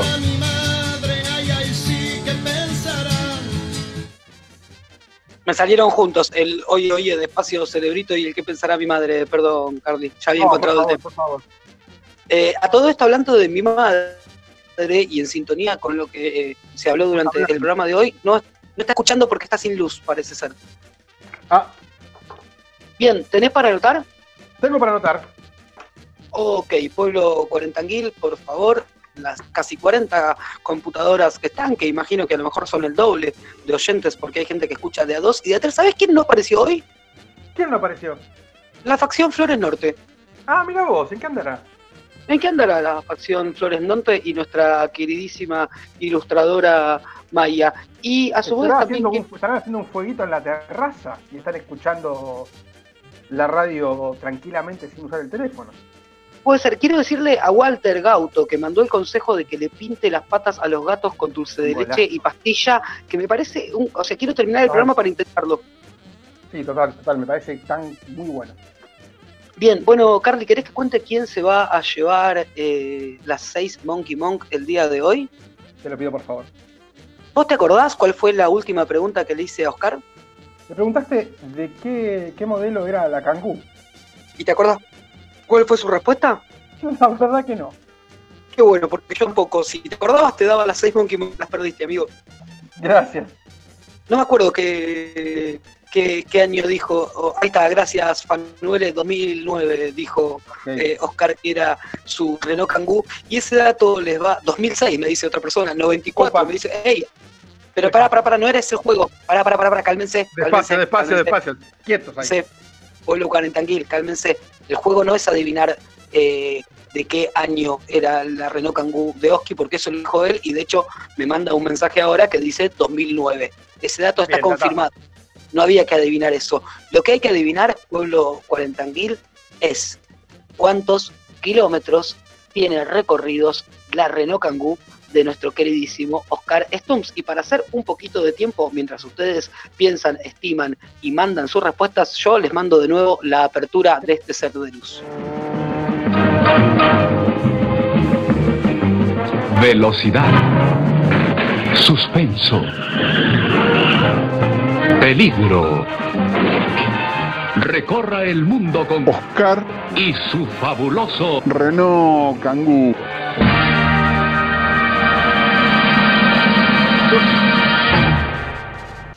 Carly, ¿sabes que- cuál, es la sí. capi- ¿sabes cuál es la capital de Filipinas? No. Manila, yo sí la sé. ¿Querés que te cuente más el, cosas? do- el do- sobre el Filipinas? 2009 fue el 2009 fue el año del buey, pero el horóscopo chino. Mirá, No yo soy buey. equivoco. ¿En serio? ¿Buey y búfalo es lo mismo? Mm, Ah, no, no, el búfalo es muy peludo. Y de- No, pero en el horóscopo cuernos- chino son el, son el mismo animal, ¿eh? ¿Estás seguro? Porque el, el- Sí, el sí. búfalo tiene, el búfalo tiene muchos pelos y cuernos cortos y el buey tiene este pelo No me largo. importa. En el horóscopo chino no habría un buey y un búfalo. Es como, o sea, son muy parecidos. es como Pero los poner- chinos conocían los búfalos. No había no búfalos. en importa. Pero no hay hámster y cobayo. Son casi el mismo bicho. No, no, no, no habría chances. Pero yo quería hablar de Filipinas, ¿no? De, de esto. Y contame, es un país insular. Es un país insular eh, con un montón de gente, una población muy, muy grande, en su mayoría musulmana, pero fue es el país colonia. con mayor cantidad de musulmanes del mundo. Sí, pero fue colonia española también durante mucho tiempo, de ahí su nombre, que remite al rey Felipe. Total. Eh, y por eso hay mucha gente en Filipinas que habla el español, que de todas maneras no es idioma oficial de Filipinas. Filipinas tiene, tiene dos idiomas oficiales. Eh, uno es el filipino, pero que no se escribe así, sino que se escribe con P. El nombre dicho Filipinas, dicho en filipino, se dice Filipinas. Ok, te hago una pregunta, Javi. Mientras estamos hablando de esto, ¿qué tiene que adivinar la gente para ganarse la cerveza? Yo estoy haciendo tiempo porque siguen llegando mensajes. La gente tiene que adivinar cuántos kilómetros tiene la Renault Kangoo de, de Oscar. Ok, ¿sí? Estoy, perfecto. estoy esperando a Elena que veo que está escribiendo y va a mandar su respuesta. Va a estar complicada hacer la cuenta porque hablamos de números altos. Sí, claro. Eh, ¿Querés que te diga un dato más sobre Filipinas? Te lo pido por favor. El idioma oficial es el inglés y el segundo idioma es este que se llama filipino. Listo, no tengo más. Ah, ok. Y tiene, ¿cómo se llama el presidente actual? Duterte, que es el que dijo que maten a Sí. los que rompen las. Ok. Sí, y tenía, Eva me había preparado otras pistas que también estaban muy buenas. Eh, no me las acuerdo. Bueno, ¿tenés para anotar? Ya hablamos de que tiene, la gente tiene apellidos en español. Sí, tengo para anotar un montón. Sí, estoy esperando a Elena. Elena, ¿podés mandar el mensaje de una... ¡Epa! Mira lo que me acabo de dar cuenta de Elena, que no lo había anotado hasta ahora. Elena no tiene un teléfono como vos y como yo. ¿Qué tiene? Su teléfono empieza con más 55, o sea que ni siquiera Opa. es de Argentina. Bien. ¿Sabes cuál es Más- el lema de Filipinas? Decímelo. Por Dios, el hombre, la naturaleza y el país. Eh, mejor que el chileno es, por lo menos. Un montón, un montón. Y aparte en filipino es muy lindo, porque se dice Macadillos, Macatao, Macacalicazán, at Macabanza. No sabía que hablabas filipino. Viste, recién me, me- me- me apareció. Bueno, voy a decir cuántos kilómetros tiene la Anoto. Renault Kangoo. Yo primero digo cuántos tiene y después vemos quién estuvo más cerca. Así funcionaba, ¿no es cierto? Sí, señor. Bien, la Renault Kangoo de nuestro querido Oski Racer tiene exactamente en este momento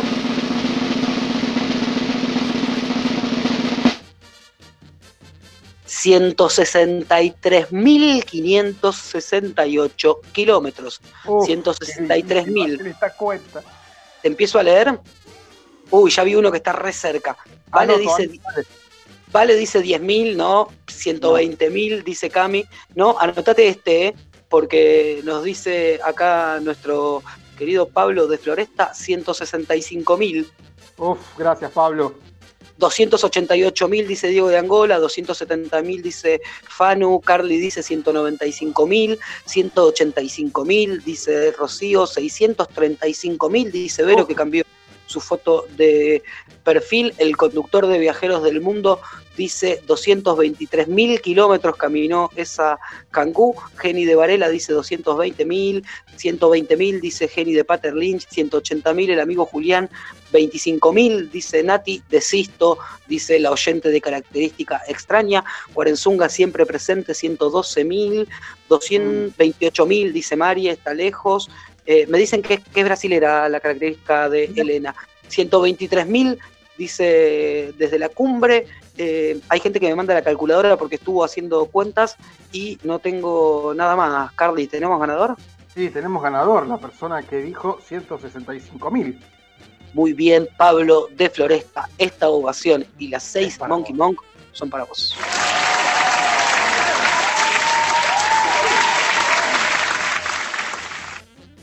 Qué contento que me pone cuando gana gente que vive cerquita de casa. Qué Eh, lindo cuando gana alguien y gana tan claramente. No es que otra persona dijo, por ejemplo, podrían haber dicho 162.333 y estaríamos todavía resolviendo esto a cuentas que no sé hacer. Y qué lindo cuando gana alguien que no es Valeria Faibisovich, también que viene ganando todos los, todos los días, ganó la, la mujer esa. Le pone mucha energía. En fin, Carly, ¿te vas a quedar para la trasnoche? Por supuesto, porque quiero saber qué va a pasar en la trasnoche, Javi. Muy bien, les voy a contar un poquito qué va a pasar en la trasnoche. Para, para, para, para, para, para que anoto que me gasté toda la hoja anotando los números. Un segundito. ¿Pero qué, qué querés anotar? Quiero anotar las reglas para entender qué vamos a hacer. Ah, es que las reglas las voy a ir diciendo de a poco. Confío en que el pueblo cuarentanguil se va a entregar a esta, a esta trasnoche. Qué malo, me dice Vale. Eh, no, Vale, te queremos un montón, pero bueno, es cierto que ganás siempre. ¿Qué querés que haga, amiga? Eh, dicen, Carlos, ya entendí todo, no sabes tantas cosas, sos muy rápido para buscar en Google. Eh, bueno, la trasnoche de Cuarentanga, después de escuchar el tema que eligió Vale, va a consistir en lo siguiente. Algunas personas conocen un juego que se llama Mafia, otros conocen un juego que se llama Polyradalon y va a ir por ese lado. ¿Qué vamos a hacer? Vamos a entrar todos en Quarentown.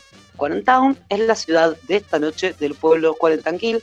Va a ser un grupo de WhatsApp que va a estar abierto. Ustedes, como siempre, van a mandar su mensaje a cualquiera de los miembros del staff permanente de Cuarentanga y nosotros les devolveremos un link para que ingresen a ese grupo de WhatsApp. ¿Qué van a hacer en ese grupo de WhatsApp? Lo que hacen siempre, escuchar música, darse stickers, alguno manda una nude, a veces pasa, la gente se queja, también pasa, pero en algún momento de la noche van a descubrir ustedes que en ese Quarentown las cosas no están tan tranquilas como, como creíamos, porque va a haber asesinos sueltos. Esos asesinos o esas asesinas que van a estar en ese pueblo van a ir matando algunos integrantes del pueblo cuarentanguil que van a ser eliminados del grupo. Ahora bien, ¿en qué consiste el juego? Claro, los asesinos van a matar gente y la van a eliminar del grupo. Esa gente va a salir del grupo y no va a poder volver a entrar porque claramente están muertos, como mi vecino muerto que vivía en el departamento de Connie. y van a poder em, seguir escuchando la radio igual. Van a poder seguir escuchando la radio, van a poder enterarse de lo que va sucediendo, pero no van a poder hablar más en el grupo. Ahora bien, ¿cómo van a hacer para descubrir quiénes son los asesinos del grupo? ¿Vos qué harías? ¿Llamarías a la policía? Por supuesto. Sí, pero no, porque en Quarentown, en el pueblo cuarentanguil, no hay gorra y no hay policía. Va a tener que ser el propio pueblo el que delibere y dirija su ira hacia alguien que esté ahí adentro, acusándolo de asesino o asesina. ¿Sí? Entonces va a haber pobladas el pueblo va a matar a otros integrantes creyendo que son los asesinos y a lo mejor lo son, pero a lo mejor matan un inocente. No sé, cualquier cosa puede pasar. Entren al grupo y quédense expectantes de las instrucciones. Yo les dejo con la canción que eligió Vale de 4 pesos de propina, Mi Revolución. Hoy el grito que doy es silencio Hoy te pido perdón si te lastimé el corazón. Besitos, que todos duerman bien y mañana nos comunicamos. quiero lo que me hace mal, lo oscuro del juego. Hoy que es tiempo de sanar las heridas del tiempo. Hoy que pronto será ayer, regálate el momento. Hoy pude ver quién soy, conocerme más. Hoy el veneno encontró su remedio.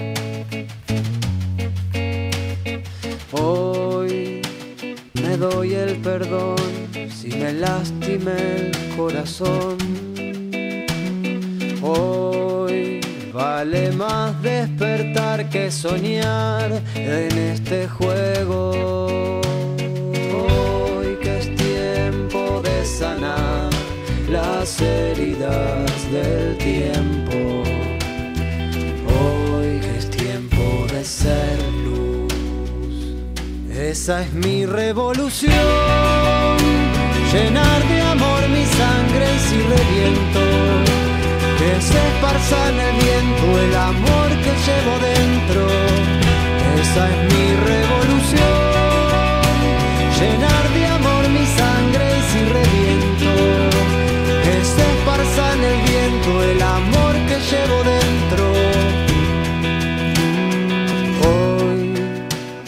pelea que doy es quererme más.